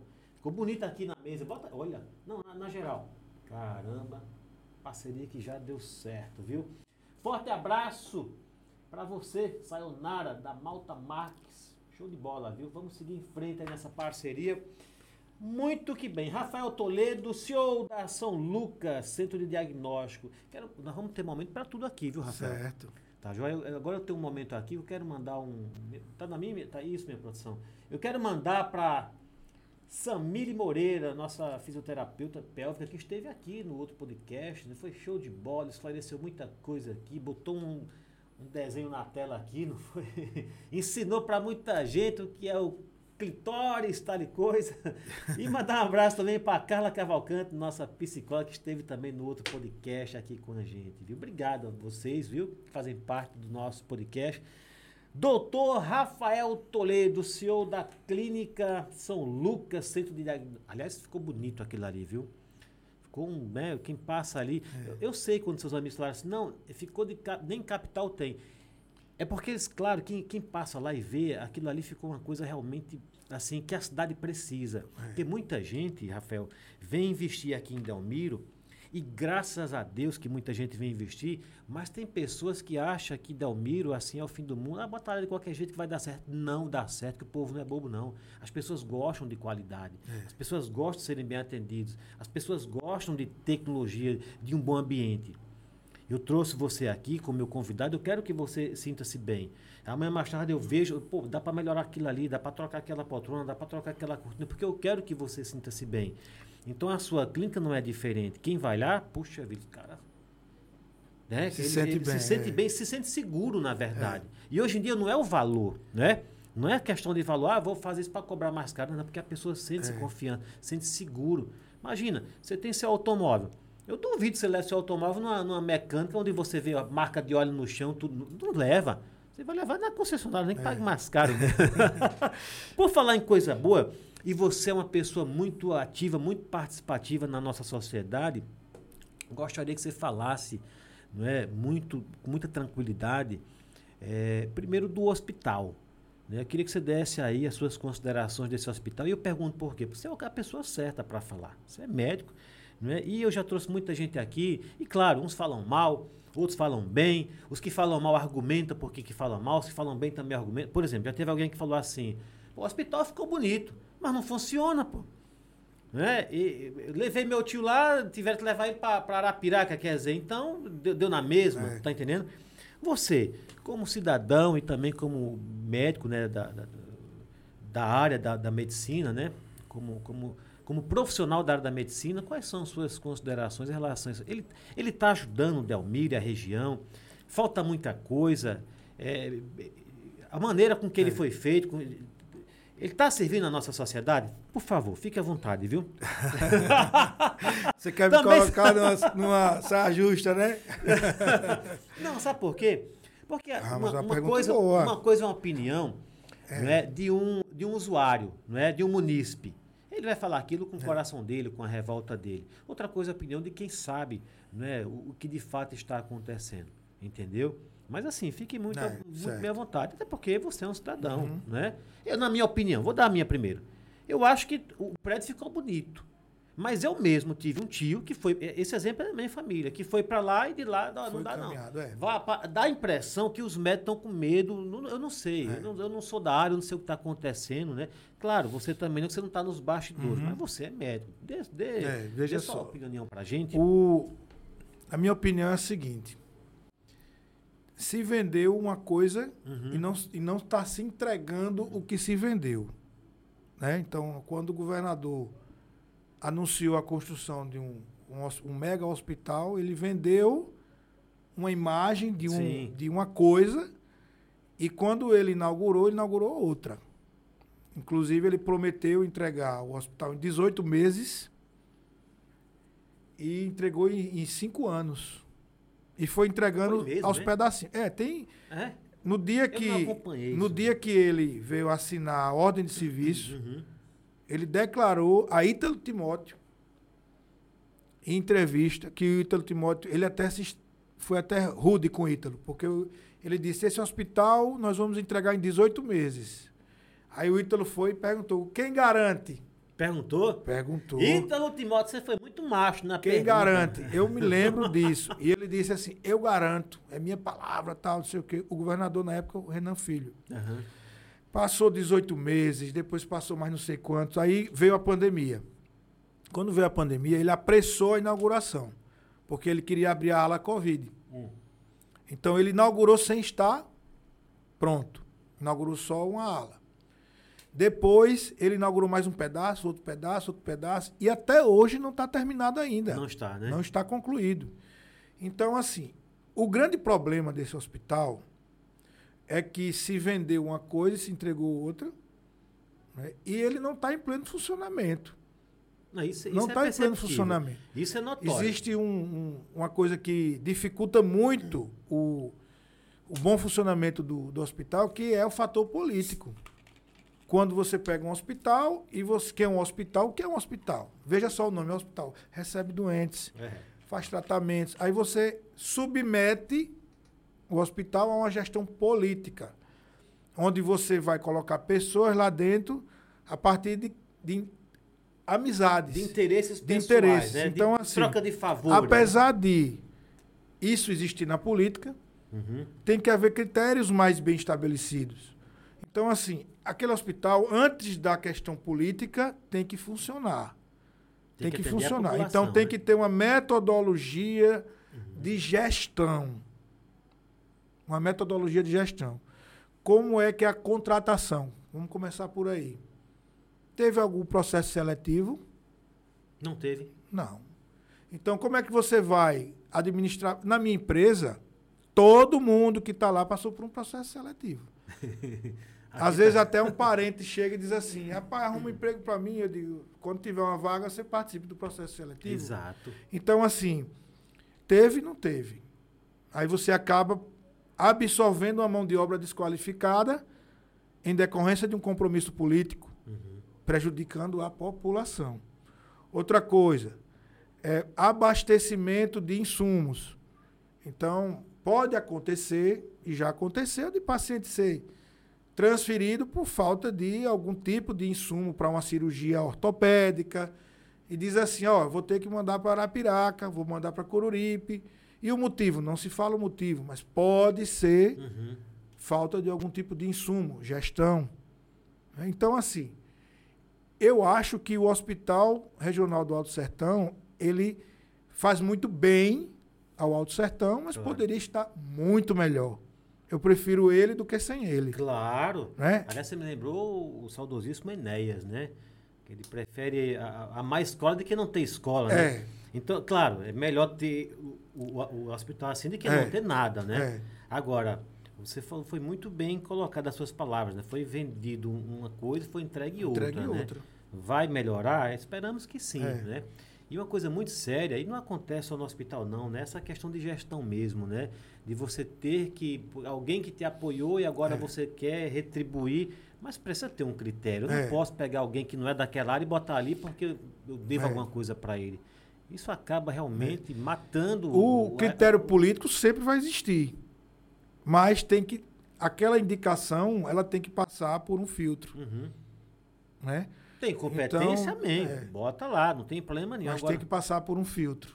Do jeito que foi feito desde o início, que a gente sabe, né? é Uhum. público, né? todos nós sabemos que para poder entrar tem que estar na lista do deputado A, deputado B, vereador A, vereador B, que é da política tradicional. Uhum. A gente não está falando aqui nenhuma aberração. Não, que não é Ninguém vai se segredo, espantar não. porque É. eu estou falando isso, não é nenhum segredo. Agora, quem quiser que o serviço público melhore, tem que aceitar que mude essa forma de agir. Uhum.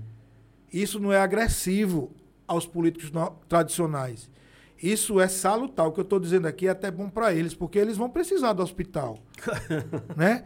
Todo mundo vai precisar do hospital. Então, Então, quando você boa, é. precisar, É. você vai querer estar na mão de um, de um de gente experiente, de gente qualificada. não, e não adianta falar, eu tenho dinheiro, eu vou para São Paulo. Pode ser que não, dê tempo. Pode né? ser que não dê tempo. Exatamente. Quem não quer que funcione bem uma UPA, Pelo que funcione de bem uma Deus, unidade né? de urgência É e claro, emergência, é. né? Uhum.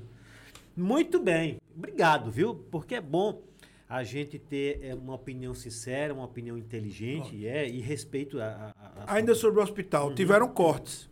Recentemente houve uma, Uhum. É. uma, uma demi- um- um- Fiquei sabendo. demitiram mesmo, é. mais de 100 funcionários. Qual foi o critério de demissão? Eu conheço pessoas qualificadas. que Ué, foram- demitiram os que estavam qualificados? Não, eu conheço algumas pessoas qualificadas que foram saíram do quadro. E eu fiquei, por que tiraram uma pessoa experiente, Uhum.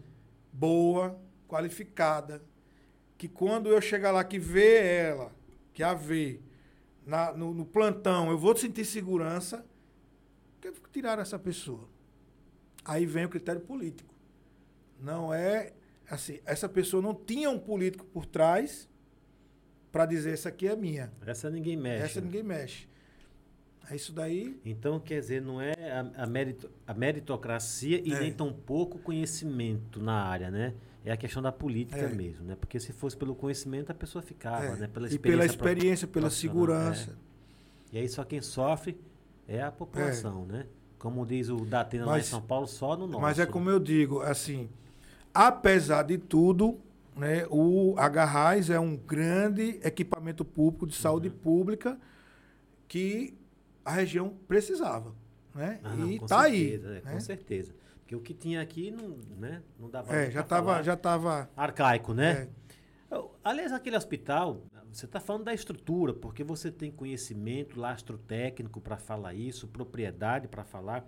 Mas quem olha ali, assim, notoriamente, nitidamente, você já percebe logo na entrada, não tem um, um asfalto ali. É. Eu fico pensando, se uma senhora for ali para dar a luz né, naquela maternidade, meu amigo, até ela chegar lá, ela no carro, quando ela sai do asfalto da rodovia se para tiver chegar. chovendo, aí vai Não. fazer um rali. Vai fazer. Se, né, se tiver seco, é, é caroçudo. Vai, vai, vai, vai, é. como vai dar luz no carro, né? É. Se alguém for com a- algum corte ali meio profundo, na- pelo Uma fratura. Uma fratura, não é verdade? É. Porque pelo menos é aquilo ali. Do outro lado, nós temos lá também A CISP. a CISP, que está do mesmo É. jeito.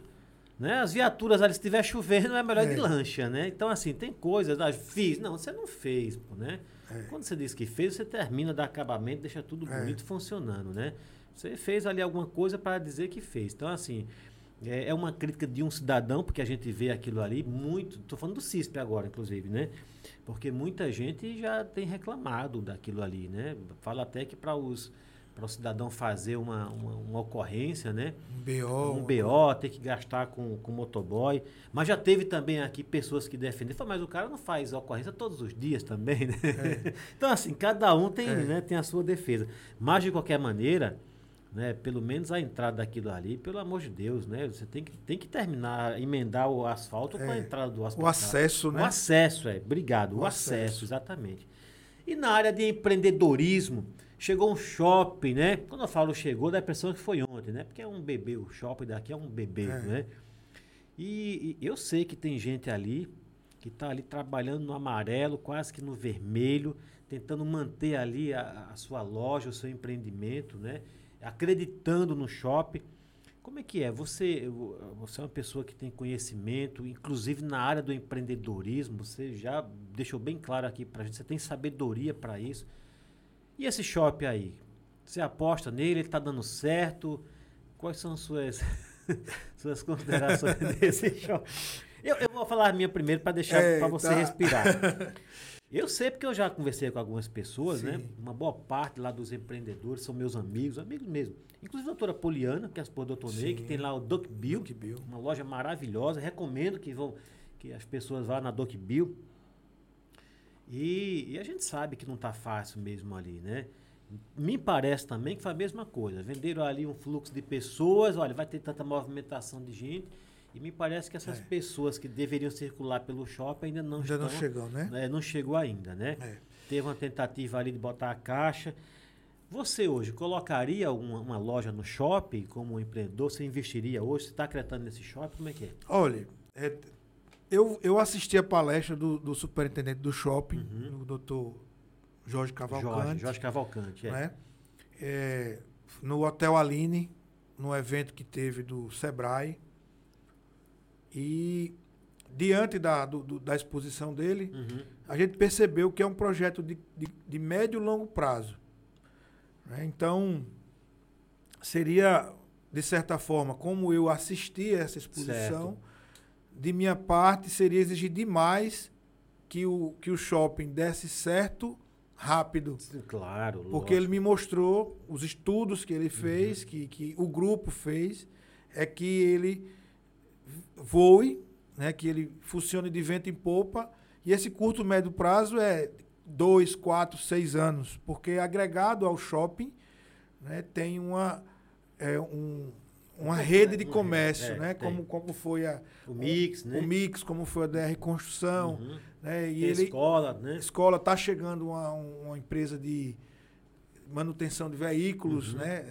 Daquelas grandes foi o, a Caixa Econômica agora foi inaugurada, tem a Cicobi, é, vai abrir um JA, que é uma instituição do Sim, governo do estado. Já movimenta bastante, é, né? Tá faltando chegar uma loja de rede, né? Tipo assim, uma não, não é essa, isso, né? exatamente, né? não é essa, não é essa que eu, que eu ia dizer justamente uhum. isso, CA Riachuelo. Né? Mas o, o superintendente disse que está negociando a vinda de uma loja de rede que... Até porque essas grandes, elas, elas medem né, a quanto da população, é, exatamente. Tem assim, um, um, estudo de mercado um estudo que mercado, permite né? né? que elas venham ou não. Então, diante do estudo dele, está na previsão que uhum. nesse início é, muita gente vai assar e comer mesmo. É, e né? alguns até vão fechar. né? Mas quem chegou primeiro e pegou os melhores lugares, uhum. lá na frente vai estar tá melhor posicionado. Com certeza. É. Né? Então, assim, tem, tem loja lá que está na esquina, de frente à praça de alimentação, né? que, que o camarada que entrar vai pegar. Um vizinho Mas, é. a uma caixa, o um vizinho a um jarro. Claro. Né? Que essa vaga não vai estar tá disponível lá na frente. Não vai. É. Então, tem um custo-benefício que cada empreendedor tem que saber calcular. Tem que se manter né? ali, que, né? é. acreditar. Porque é o que eu falo também.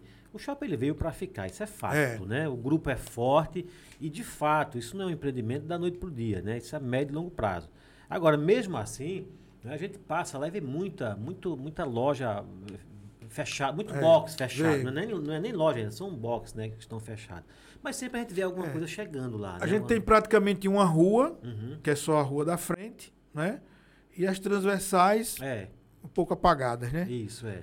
Agora, uma coisa tá de parabéns ali, é a praça de alimentação.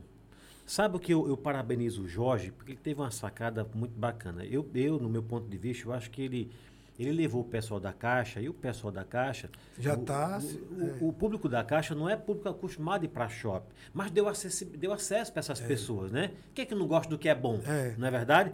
Só que no shopping, meu amigo, não tem comida assim popular. É. E agora foi o, o dogão, é, hot dog do careca. Careca. Com 12 reais você come lá um- É. e toma um suco. Então, para as pessoas que são. as- as Tem opção, né? Tem opção. É. Não é, não é que as pessoas não tenham condição de comer outro, mas quem vem do sítio, quem vem do povoado, que traz as crianças, né? Fazer um- uma refeição. É, e eu almoço uma ou duas vezes por semana, né? Eu tô indo lá ao shopping almoçar. Tem o Nativa. Que Tem é, o nativa, agora, exatamente. E eu percebo isso que você está me dizendo. Às vezes o camarada, a família que é, é, não tem tanto dinheiro, Uhum. ela vai na caixa, faz alguma operação e quer lanchar, quer comer, quer Claro, almoçar, aí vai tá. no dogão do careca e não Exatamente. tem dinheiro para pagar 60 reais no quilo, Exato, é. né? Mas vai lá e come por 12 reais, quer dizer, tem opções. Tem né? opções, Tem é. opções. Isso é uma, uma boa. Então, levar o, o dogão do careca para lá realmente foi uma É. sacada. E eu conversei com eles e ele falou: olha, rapaz, a gente quase que não ia, porque a proposta foi muito boa, né? Porque geralmente você pega o box vazio, sem nada, É. né? Parece que o shopping chegou junto ali, É. né? Deu algum benefício para ele. Mas foi uma sacada maravilhosa porque alimenta as pessoas e é uma comida boa, de qualidade, a, a do dogão, o, do- né, o hot dog do careca, É. que é uma franquia, né? Eu, É. eu achava que o hot dog do careca era alguma coisa daqui, mas é uma franquia. Não, é uma franquia. Mas parabenizo o Jorge por isso, É. né? Porque estava deixando essas pessoas, né, os usuários da Caixa, desamparados. Porque a pessoa. Eu, eu tive depoimento de gente que foi, que foi comer, né? E me falaram para mim que eu sou amigo de, de muitos dos atendentes ali. Falaram assim, "Ah, mandou botar um negócio, mandou botar outro. Não é? E depois, quando ela viu a conta, não, não tirei, não tô E- sem o dinheiro. é. Passou, passou pelo constrangimento, né? Não Porque sabia tá- que ia dar aquele não- valor, né? Isso, não estava acostumada, É. né? Então levar uma, uma, uma, uma lanchonete um pouco mais popular, que dá condição, maravilhoso. Encaixou direitinho, porque dá aquela. E vai dando acesso, porque a pessoa, para sair ali da Caixa Econômica, vai andar pela rua principal, né?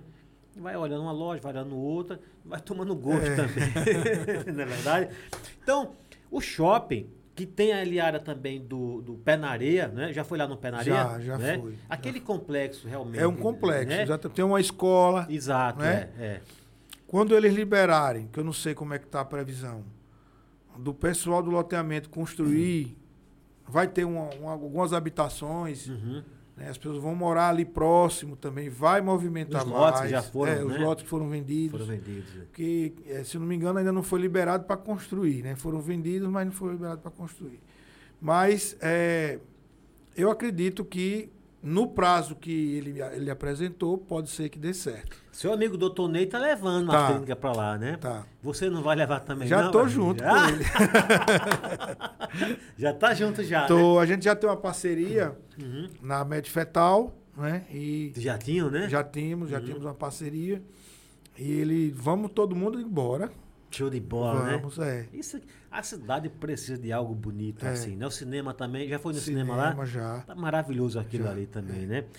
Muito bem, meu lindo e minha linda. Rafael, tô, tá gostando da conversa? Tô, Tá? tô, muito Pois, bom. Quando a pessoa fala que tá gostando, é nesse momento que a gente vai pedir para você, né? A gente chama de influenciômetro. Você é uma pessoa que tem influência. Aí o que, que a gente quer? Que você olhe para aquela sua câmera e fale para os seus seguidores, para as pessoas que curtem a sua página, que curtem o seu Instagram, para eles dar uma moral pro podcast do Seba. Essa é a sua câmera, o microfone é seu. Dê o recado para sua galera. É. Pessoal, é, a gente precisa dar importância e valor àquilo que tem importância e que tem valor. Não é? Eu estou aqui diante de um grande profissional da área do direito, da área imobiliária e que tem primeiro podcast da nossa região, que é o podcast do Seba. Né? Um podcast que traz muito conteúdo pro- produtivo, né? de alto nível e que precisa muito né, de, de que a gente participe cada vez mais desse tipo de conteúdo. Né? Conteúdo que leva conhecimento para todos. Troca de experiências. Isso, exatamente. é. E eu quero pedir a todos vocês que vamos acompanhar esse, não só a minha entrevista, porque antes de entrar aqui, a minha é 80 e 82, né? 82, É. né? Então 81 pessoas já passaram por aqui. Verdade. E é. todas essas 81 pessoas trouxeram conhecimento para cá. E não foi conhecimento fútil. Né? Antes de entrar aqui, eu passei por uma, é, por uma conversa, né? onde aqui se aborda coisas que, que acrescentam na vida das pessoas. Né? Então, eu estou muito feliz né, por estar participando hoje aqui com você desse podcast. E sempre que precisar, Show que eu possa ajudar de alguma forma, estou à disposição. Ô, querido, obrigado. Rapaz, minha produção, você me fala bonito demais, viu? Obrigado mesmo, viu? Pelas palavras, é. viu? Os seguidores aqui, né, do, do nosso convidado mais que especial, por favor, atenha-se às palavras e obrigado mesmo, viu, pelas suas palavras sinceras. Isso enaltece o nosso trabalho, mostra que realmente a gente está fazendo ali algo carinhoso, com capricho para você e para as pessoas que estão nos ouvindo e nos assistindo. Rafael Toledo. Agora sim, isso aqui é um mimo que a gente ah. preparou para você. Espero que esteja do seu agrado. Confira se o nome está certo. Tá joia? Olha, ah, tem, tem sua obrigado. fotografia. Olha só. A tesoura tá aqui, pode abrir, pode abrir. Pode abrir? É, pode abrir, por favor. Precisa de tesoura não. Não, rapaz. precisa não, né? Puxa o lacinho aí. É. Eu sei que você ganha muitos mimos por onde você anda. Dos seus... Rapaz, uma das melhores coisas na campanha é tem, tem candidato que, que saía oferecendo coisa, né? É, é. No meu caso foi o contrário. Saia né? arrecadando. Eu, o pessoal chamava, vinha na minha casa, né? e a gente almoçava e brincava. E daí, várias vezes eu voltava com uhum. ovo de capoeira, com um almoço gostoso. Com a, né? E aqui eu tô ganhando, olha aqui, que é excelente, tô ganhando aqui um um kit. Você ganhou o kit da Super Imóveis, a, a, sacolinha para você colocar ah, no câmbio do carro, para colaborar com a, com a limpeza da cidade. Eu tava precisando, né? você parece que adivinhou, viu? Tá aí, pô. Né? Aqui, sacolinha, tem um chaveirinho. Tem um, tem um abridor aí, você falou ah, que, não aqui, bebe, mas tá aí. Não né? bebo. Bebe? eu ofereci um uísque, mantequinha, senão eu não quero. É, é. mas conversar aqui com nossos amigos, eu é. vou na me embriagar nessa água. E a caneca aí tá, Ótimo. Tá, e a tá canequinha? Certo, seu nome? Ó tá, só. Tá direitinho. Tá. Muito bem. Ainda tá personalizada. De um lado. personalizada. Sou eu, do outro, o Seba. É. Parceria, né? Top. Personalizada, que é para não dizer assim, pô, né? Foi, não foi feita em série, não. Foi feita especialmente é. para você, o nosso convidado. Obrigado. Tá joia? Obrigado mesmo. Nós vamos ter aqui um momento também que você vai poder olhar para aquela sua câmera mandar um abraço para quem você quiser mandar um abraço. Geralmente eu pergunto, tem patrocinador, mas você já é o cara, uhum. né? Mas você vai ter essa oportunidade e eu já vou lhe alertando, viu? Não esqueça a esposa. Tem um sujeito aqui que esqueceu a esposa, ela entrou ao vivo aqui. Minha quebrando tudo, quebrando tudo. Aliás, falar entrar ao vivo, doutor Ney não resistiu, viu? Quando a Poliana estava aqui, doutora Poliana, ele estava lá nos bastidores já tomando uma cervejinha, né? ah. né? Aí ele não se aguentou, ela fez aqui uma declaração, ele invadiu aqui. É. a produção deu um apoio. Vai lá, vai. É. Ele entrou aqui, foi muito bacana.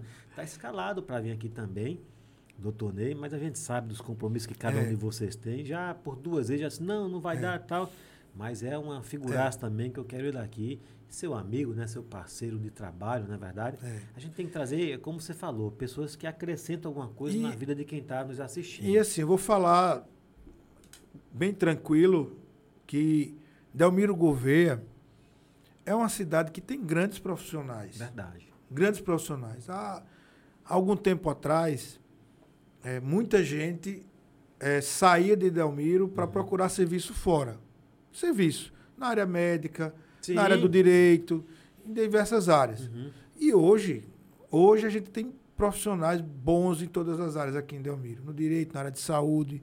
Então, muita coisa já se faz aqui. Verdade. Né? Eu incluo, você falou do doutor Ney, uhum. né? É, não é porque ele é meu parceiro, eu sou paciente dele. Minha esposa é paciente dele, né? Então, ele é um grande profissional. Se não fosse, independente da nossa parceria comercial, Sim. Né, de trabalho, né? Se eu não confiasse nele, eu não seria paciente dele, né? Então, ele, doutora Poliana, é dentista dos meus filhos. Né? Minha mãe é dentista, mas ela não está mais atendendo. Sim. Né? Ela, ela trabalha em Maceió, minha mãe, na vigilância sanitária. Quando minha mãe estava no, no, na cadeira do dentista, minha mãe tratava os meus filhos. Quando ela parou, aí a doutora Poliana se transformou na, na, na dentista de, de, João e Lara, uhum. né? Trabalha com tra, tratamento ortodôntico, né? botando aparelho. Né? E são dois grandes profissionais. Nossa, é dois grandes profissionais. Doutora Poliana, doutor Ney, forte abraço, um beijo é. para vocês. São duas seguranças, realmente. É. Ela esteve aqui no nosso podcast. Foi show de bola ter aqui em nosso podcast. Antes da gente, eu tenho mais um recado para passar. Se porventura, na nossa conversa, aqui você já viu que não tem pauta, né? Que a gente vai batendo um papo bacana. A conversa vai fluindo. Vai fluindo, né? Mas caso tenha algum assunto que você acha assim relevante para colocar, pô, Seba, eu queria tocar num assunto aqui, você fica à vontade. Só vou passar um recadinho aqui, tá bom? Enquanto okay. você vai vai você você é uma pessoa muito família qual que é? Você, você tem religião ou você acredita num ser? Como é que é? Eu ah. sou cristão. É cristão? Sou cristão. O cristão é que crê em Cristo é. né? Na é verdade? é. quem crê em Cristo crê em é Deus. cristão é. Crê em Deus exatamente. graças também quem não é da, da nossa terrinha aqui de é. Água eu sou da Serra da, da Jurema ali por trás ali de Água Branca né? As minhas raízes também são daí são daí é então por tradição né? É. quem a, a, gente tem que se apegar a alguma coisa divina, não é verdade? Eu fico muito triste quando eu vejo alguém falar que não crê. Por é, que você não. Você, a, a gente vive uma, um momento meio complicado na, na, no nosso, na nossa sociedade, uhum. que é o radicalismo. Então, verdade, verdade. por que, é que eu disse que eu sou cristão? Porque eu realmente acredito, creio em Deus uhum. e em Jesus Cristo como o modelo que a gente deve seguir de ser humano e de, é, de ser espiritual. Uhum. É, se você é cristão católico e você, porventura, compartilha alguma coisa de um pastor, o padre fica chateado. se você é cristão evangélico e compartilha alguma coisa de um padre, como o padre Fábio de Mello ou outro, Sim. o pastor fica chateado, né? É, é. Então, eu Prefiro dizer que sou cristão, porque eu admiro muito a pregação, algumas pregações evangélicas e como admiro pregações católicas, como admiro a doutrina espírita e quero que todo mundo se una né, em torno realmente dos princípios de Cristo, sem o preconceito, sem a exclusão, sem a crítica. E é por isso que eu digo que eu sou cristão. Não, você está certo. E a religiosidade tem que ser respeitada, é. né? Eu tenho uma crença, você também tem. Né? Tudo isso tem que ser respeitado. A sexualidade precisa ser é. respeitada, é. né? O ser humano. O ser né? humano, né? Não é a. É, é, como você falou, é. né? Tempos de intolerância. É. Né? O ser humano precisa ser respeitado da maneira que. É, você viu agora, né? nessas últimas eleições, a gente, a gente viu família ser destruída é. por causa de uma questão política, política. né? E quem está certo? É o que está do lado lá e o, o eleitor né? que briga com o eleitor por causa do candidato? Não, ah, pelo amor de Deus. Aí quando é amanhã, o candidato tá junto. É. E aí? pelo amor de Deus. Pelo amor Ó, de deixa eu contar uma história rapidinho. Não, não precisa ser rápido, eu, não. Eu, quando eu estava no, no, no, partido PSB, uhum. eu fui presidente da Juventude Socialista Brasileira, que era a juventude do PSB. Hum. Quem era o presidente do partido era Ronaldo Lessa, que hoje é vice-governador. Na época ele era governador do estado. E ele chamou a gente para uma reunião no partido. Ele ia para reeleição. Uhum. E foi para o segundo turno contra Fernando Collor. Fernando Collor tinha acabado de sair daquele período de 10 anos de afastamento, né? E aí foi a primeira, é, primeira campanha que Collor estava voltando. Aí foi para o segundo turno ele, Ronaldo uhum. Lessa e Fernando Collor. Ronaldo Lessa meteu o pau no colo. Ah, porque não sei o quê, ele é, corrupto e tal, e, e a gente lá, é isso mesmo, tal. Aí a gente foi pra rua uhum. e brigando por Ronaldo Lessa e, e, batendo no colo e esculhambando com o colo, correndo o risco até de ser agredido por causa do Ronaldo, uhum. né? Aí pronto, o Ronaldo ganhou. Quando foi na outra eleição, teve Ronaldo foi candidato a governador de novo, ele, ele perdeu aquela, ele ganhou, mas ele foi para senador. Uhum. Né? E ele estava disputando com com Fernando Collor, né? E com com com Theo Vilela. Não, ele foi candidato a governador. Na outra ele foi candidato a governador e estava disputando com com Collor e com Theo Vilela. Foi a eleição que Theo Vilela ganhou. No segundo turno hum. foi o Theo e o Ronaldo. E o Collor apoiou o Ronaldo. E o Ronaldo e o Collor estavam De mãos dadas. Abraçados, tirando foto. Aí eu olhei assim. Aí fiz, não é possível um negócio desse. Aí foi que caiu a ficha. Caiu, né? Entendeu? Uhum. Que nenhum eleitor tem que brigar por nenhum político. Nenhum. Entendeu? Porque lá na frente, lá no meio político, eles são amigos. É eles discutem, eles brigam na disputa eleitoral. Quando termina a disputa eleitoral, estão tudo junto. né? Eles não, não, não medem palavras. Uhum. Né? É, é, o que o marqueteiro disser. Você escolhendo é. com ele, fale é. isso. E o cara vai lá, mede a temperatura da eleição e diz: você tem que agora maneirar. Aí o outro, não, agora você tem que elevar o tom. E às vezes e a briga está até combinada. Combinado e né? tal. E você é eleitor, saia dessa. Né? Ou cabo eleitoral, né? É. Porque é. naquele terminou a eleição, passou, né? Passou. Passou e eles estão lá amigos e você perdeu um amigo. Verdade. Vezes, né? verdade. Né? Por causa disso. Muito bem colocado o, é. o que você falou. E dá para se fazer até, claro, né? Uma analogia, mas não tão próxima assim que meus colegas advogados não, não se ofendam com a analogia que eu vou fazer, mas no meio é, é advocatício, a gente está lá. Essa semana mesmo tive uma experiência, a gente está lá. Eu, eu, eu, como advogado, defendendo uma parte, né? Meu cliente, meu colega advogado, defendendo a outra. E ali, meu amigo, já era. Ali é. cada um que quer é. fazer a sua parte, né? Mas quando sair, nós é. cumprimenta, parabéns, você foi é. forte na sua defesa. Né? Mas as partes que estão ali, né, o meu cliente e o cliente dele, o que ele quer ver é isso, que a gente defenda, né? então, claro que é uma pequena analogia, é. mas na política, olha, eu aprendi, sabe quando? Eu não sei qual foi a eleição, mas eu lembro que, que Lula estava disputando, Lula, o que eu já atual presidente, sim. né? E o Ciro Gomes. E, nos, e, e Ciro Gomes falou assim, foi aí que eu aprendi também isso que você acabou de falar. E Ciro Gomes falou assim, vocês querem ver o Brasil afundar? Voto no Lula. no Lula. Quando o Lula ganhou, você foi ser ministro dele, né? Aí eu falei, mas rapaz, que coisa. E agora, recentemente, é. a gente viu. A gente viu o Alckmin com, com, com o Lula, né? exato, né? Pelo amor exato. de Deus. Então, assim, você falou certo, né? Aquele que ficar brigando né, por político, né? Nos bastidores, meu amigo. Ali, é. ele, os marqueteiros deles, né? Isso, esse comportamento retrata muita imaturidade. Tem gente que fica velho na idade, mas não perde a, a imaturidade uhum. da ação, do comportamento. Né? Tem gente que a gente sabe que já tem mais de 60 e continua aquele comportamento é. do, né, de... E são pessoas que, que são, é, como é que se diz? É, os políticos conseguem manipulá-los é, com consegue, facilidade, né? Consegue. Porque ele não tem essa maturidade, esse conhecimento, ainda está com aquele pensamento é. arcaico, né? De, de muitos anos.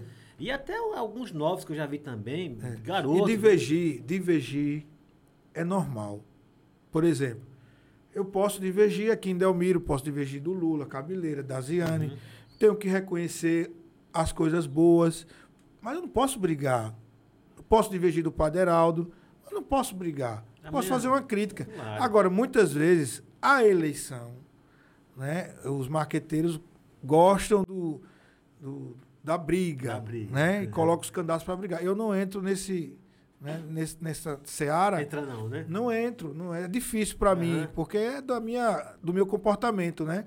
É, divergir, eu posso divergir, divijo, tenho divergência, não, as suas entendeu? suas opiniões. Mas você atacar uma pessoa na sua honra nunca, né? Uhum. Eu vou até fazer uma crítica agora. Fique à vontade. É, quem foi o deputado estadual mais votado aqui em Delmiro Governo na última eleição? Ah, não, não tenho conhecimento. Ou foi o, o, o, Inácio, acho que foi o Inácio. Daqui? Dessa, Daqui da região. Dessa última eleição? Da região aqui, Delmiro. Acho que foi o Inácio, sim. Foi o Inácio. Foi. Foi Inácio. Aí a gente vai para o, o pro histórico. É, qual é o trabalho que o Inácio tem uhum. em Delmiro? É proporcional à votação que ele tem, que ele teve? Então eu não estou falando mal dele. Claro, entendi. Veja, entendi exatamente. Eu gostaria que ele tivesse feito muito mais por Delmiro. Entendeu? Uhum. Mas o povo quis que ele fosse o mais votado. Parabéns. De alguma forma ele conquistou esses votos. né? De alguma forma ele é. convenceu né, um grupo de pessoas e o pessoal votou nele. Convenceu de algum jeito. Sim, né? claro. Né? Agora, quando você vai para o, o, o, o, tempo passado, é proporcional ao trabalho? Uhum. Sim ou não? É uma provocação filosófico-política que eu faço aos nossos Está fazendo os é, eleitores pensar, pensarem. Né? né? Uhum. Delmiro perdeu a oportunidade. Não estou falando de mim, mas tinham outros nomes candidatos a deputado estadual de Delmiro. Talvez eu tenha sido mais votado de Delmiro, daqui. Entendi. Né? Mas Delmiro precisa de uma representação política. Não só deputado estadual, deputado federal também. Sabe que tem, aquela, tem aquele pensamento de muita gente que fala assim. Eu, eu vi, escutei muito isso. Não, mas o Inácio é forte, né? E quando, quando a população tem fala. Tem o meu forte, respeito. Né, tá falando de quê? De voto, né? É. De, de, puxar voto. Tem né? o meu respeito, é um, é um deputado de, se eu não me engano, quatro mandatos. Uhum. Né? É de Piranhas, né? É, de Piranhas. Desejo sucesso no, nesse mandato, porque foi eleito, o povo quis. Você não foi né? atacado, não, por alguns dos candidatos? Esse médico aí. Não... Fui. Foi? Fui. Não, não rebateu, não, os ataques? Os seus marqueteiros. Falou, doutor, você tem que levantar a mão. É, é. Não, não rebati, não. rebati assim, às vezes eu fui. É, pessoalmente, eu fui procurado. Uhum. Né? E, Foi? Fui, fui interpelado, né, tal, mas eu me assustei pela forma é como. Você, você, na verdade, passou a ser uma ameaça. Né? É. Vai arrancar alguns votos é, aí. Vai, vai, ganhar, atrapalhar, vai atrapalhar. Tal, né? Mas, assim, é do, do jogo político, né? Ele tem que estar tá se metendo nisso, ele, ele não precisa de política. Uhum. A gente ouve muito isso. É. É interessante, porque a gente ouve muito isso. Você não precisa de política, porque você está se metendo. Pô, mas não se trata de eu, de eu precisar, é. né? Porque eu não, não vou fazer carreira na política. Se trata de que eu tenho algumas ideias, uhum. eu queria executá-las. Claro, exatamente. No campo político, como deputado estadual. Parece que prezar está dando a conotação que você vai ganhar dinheiro com é, aquilo, né? É, é. Mas é, é o senso comum. Né? Uhum. É o senso comum. A gente precisa de mais educação política nas escolas. Verdade. E eu estou falando educação. Né? Falar o que é política. Uhum. E, não, e não o que é eleição. Né? É o que é política, como deve ser a organização da sociedade, Sim. o que é uma Câmara de Vereadores, qual é a função do vereador, qual é a função do prefeito, qual é a função do deputado estadual. Isso é educação política. Não, não é? temos essa educação, não tem, né? Não tem. E nem tem interesse, né? Os governantes é. não têm interesse de botar uma matéria é. dessa e é. para as pessoas ficarem. Eu vou polemizar de novo aqui. Uhum. O, o que é interessante, felizmente, que eu não sou contra, mas eu critico, é a forma como é implementado o que eu vou falar agora. Uhum. Tem um projeto chamado Cartão Escola 10, que os estudantes recebem uma bolsa para frequentar a escola. Isso é federal, estadual? Estadual. estadual? É pô, arretado, baixa renda, uhum. né? É um incentivo. Mas ele aprende. Ele aprende ou ele só frequenta? Como é medido a, Como é que a é evolução? Cartão? Cartão Escola 10, é o do governo do estado, onde o governo do estado dá dinheiro, dinheiro. para o jovem cursar uhum. né, o, o ensino médio, né? E o que eu não entendo é o seguinte: como é que existe um programa desse há anos e a educação continua ruim? É, o, o, aluno ele está indo para a escola no intuito de estudar ou de ganhar o dinheiro? Ele está aprendendo muitas coisas, a gente precisa refletir. Eu fiz um curso de. Será que não está escravizando, né? É, para que ele não está criando um vício. Um vício, né? E aí o cara vai terminar a escola e não vai ter aprendido nada, e quando ele for para o mercado de trabalho, uhum. ele não vai trabalhar pelo prazer de trabalhar, mas pelo dinheiro. E ele não vai prosperar. Você não está criando empreendedores, assim, parasitas, né? Atrás de alguma coisa para se ganhar. E de uma micharia. É. E de uma micharia. Né? Você não está abrindo a mente a do mente, jovem é. para a vida. Você está viciando ele num, num, processo que ele nunca vai sair dali. Uhum tirando algumas exceções, claro. que sempre tem um jovem ou outro que se destaca não, não, e, claro, e desenvolve. Mas é um programa que teoricamente é bom, mas que eu não vejo uma medida se está dando certo ou não. E precisa se refletir sobre isso. Tem muitos programas que são criados, né? E a gente até percebe que tem, está ajudando alguém, na é verdade, uhum. mas parece que assim a, a ajuda está sendo para a minoria. Porque nesse meio, até chegar aquela ajuda ali, existem desvios. Vou dar um exemplo do próprio né, o, é o ProUni. Né? Muita gente tem condição de cursar a faculdade, mas está lá no ProUni. Muita gente tem condição de estar cursando a faculdade, mas está recebendo uma bolsa, é. seja uma bolsa indígena, seja uma bolsa de, do, do, governo federal ou estadual. enquanto outras que, que, que, que de fato precisam não estão. Então, assim, não é nem só o projeto em si, na verdade, mas é a maneira com que ele está sendo conduzido, é. como ele está sendo fiscalizado, administrado, não é isso? É. Rafael Toledo é o nome dele, nosso convidado de hoje. Rafael, a conversa tá boa pra caramba, hein? Não, não acabou ainda não, tá? Mas só para eu, pra gente começar a encerrar aqui. E você já está em campanha para 2024 ou vai apoiar alguém ou está esperando ainda chegar algum convite? Como é que tá? ou é segredo de Estado? Acabou de sair de uma campanha, já quer que a gente entre outra. Não, porque quem, quando acaba a campanha né, para presidente já começa. É, já começa da, do município, né? né? Os marqueteiros já é. vão, vão em cima já. Como eu, é tenho, tá? eu tenho alguns objetivos que eu preciso alcançar uhum. como profissional. Né? É, esses objetivos como profissional só dependem de mim, então eu vou, eu vou buscar alcançá-los. Né? Eu estou é, ampliando mais a minha empresa, eu estou expandindo mais a minha empresa. Uhum. Esse é o meu foco. Agora, eu nunca vou deixar de emitir minha opinião claro. e de participar né? de, de, de um processo político. Apesar de saber que é difícil, né? principalmente pelo meu perfil. Uhum. Eu não sou, eu, eu não sou um perfil, não tem o um perfil do político tradicional, já está claro aqui, né?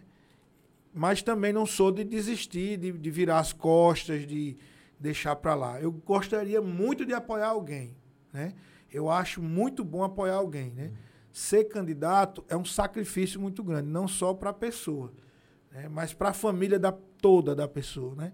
Eu não estou falando nem da questão do gasto que, de campanha, que mesmo que você não seja um comprador de voto, você tem um gasto mínimo e muitas vezes sai do seu próprio bolso. Não, lógico. Mas é, eu estimulo, né, eu gostaria muito que pessoas com perfil é, diferente entrassem na política. Eu estimulo essas pessoas e gostaria muito de apoiar alguém.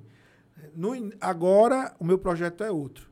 Não descarto a possibilidade de continuar na política, uhum. tá? mas não é a minha prioridade hoje. Mas vou participar com certeza. Vai, né?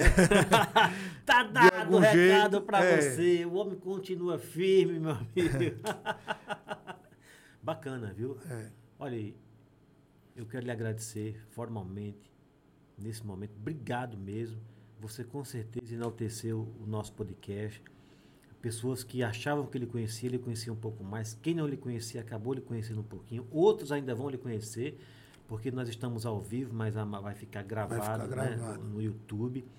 E, e, é bom a gente conversar com pessoas que têm um pensamento assim, que têm uma ideologia, que sabe o que quer, que tem uma história, na verdade. Né? Você não caiu aqui de paraquedas, eu sou o Rafael Toledo, não. Você tem uma história. Aliás, né? Você tem muito ainda que, que caminhar. Você é. um cara novo pra caramba, mas um, um cara família, percebe que você tem sua família, ama a sua família, ama o que faz, é um empreendedor, gerador de emprego aqui na nossa cidade, na nossa região. É um cara que se preocupa com a coletividade, com a sociedade. Então, assim, pra gente é um prazer ter você aqui no nosso podcast. Eu vou pedir agora, nesse momento, que você olhe para aquela sua câmera e é o momento de você Mandar beijos e abraços para quem você quiser mandar, independente de quem seja, viu? Ah, mas o, eu tenho um amigo político, mande, fique à vontade. Mas não esqueça da esposa. Essa câmera é sua, o microfone é seu. Mande seu cheiro, seu abraço, seus agradecimentos para quem você quiser. Eu só vou dar uma dica. Teve um convidado que falou assim: Seba, tenho medo de eu esquecer o nome de alguém, então vou mandar um abraço para todos. Eita. Então, assim, fique muito bem à vontade, tá, tá joia? Tá o microfone é seu, a câmera é sua. Tá é. joia? Então, pessoal, é, agradecer, iniciar agradecendo, na verdade, né? Agradecendo o convite do Seba mais uma vez. Estou surpreso, muito surpreso pela, pelo cuidado, né? pelo investimento que você fez aqui, pela qualidade do, do seu podcast, do estúdio, né? né? do estúdio.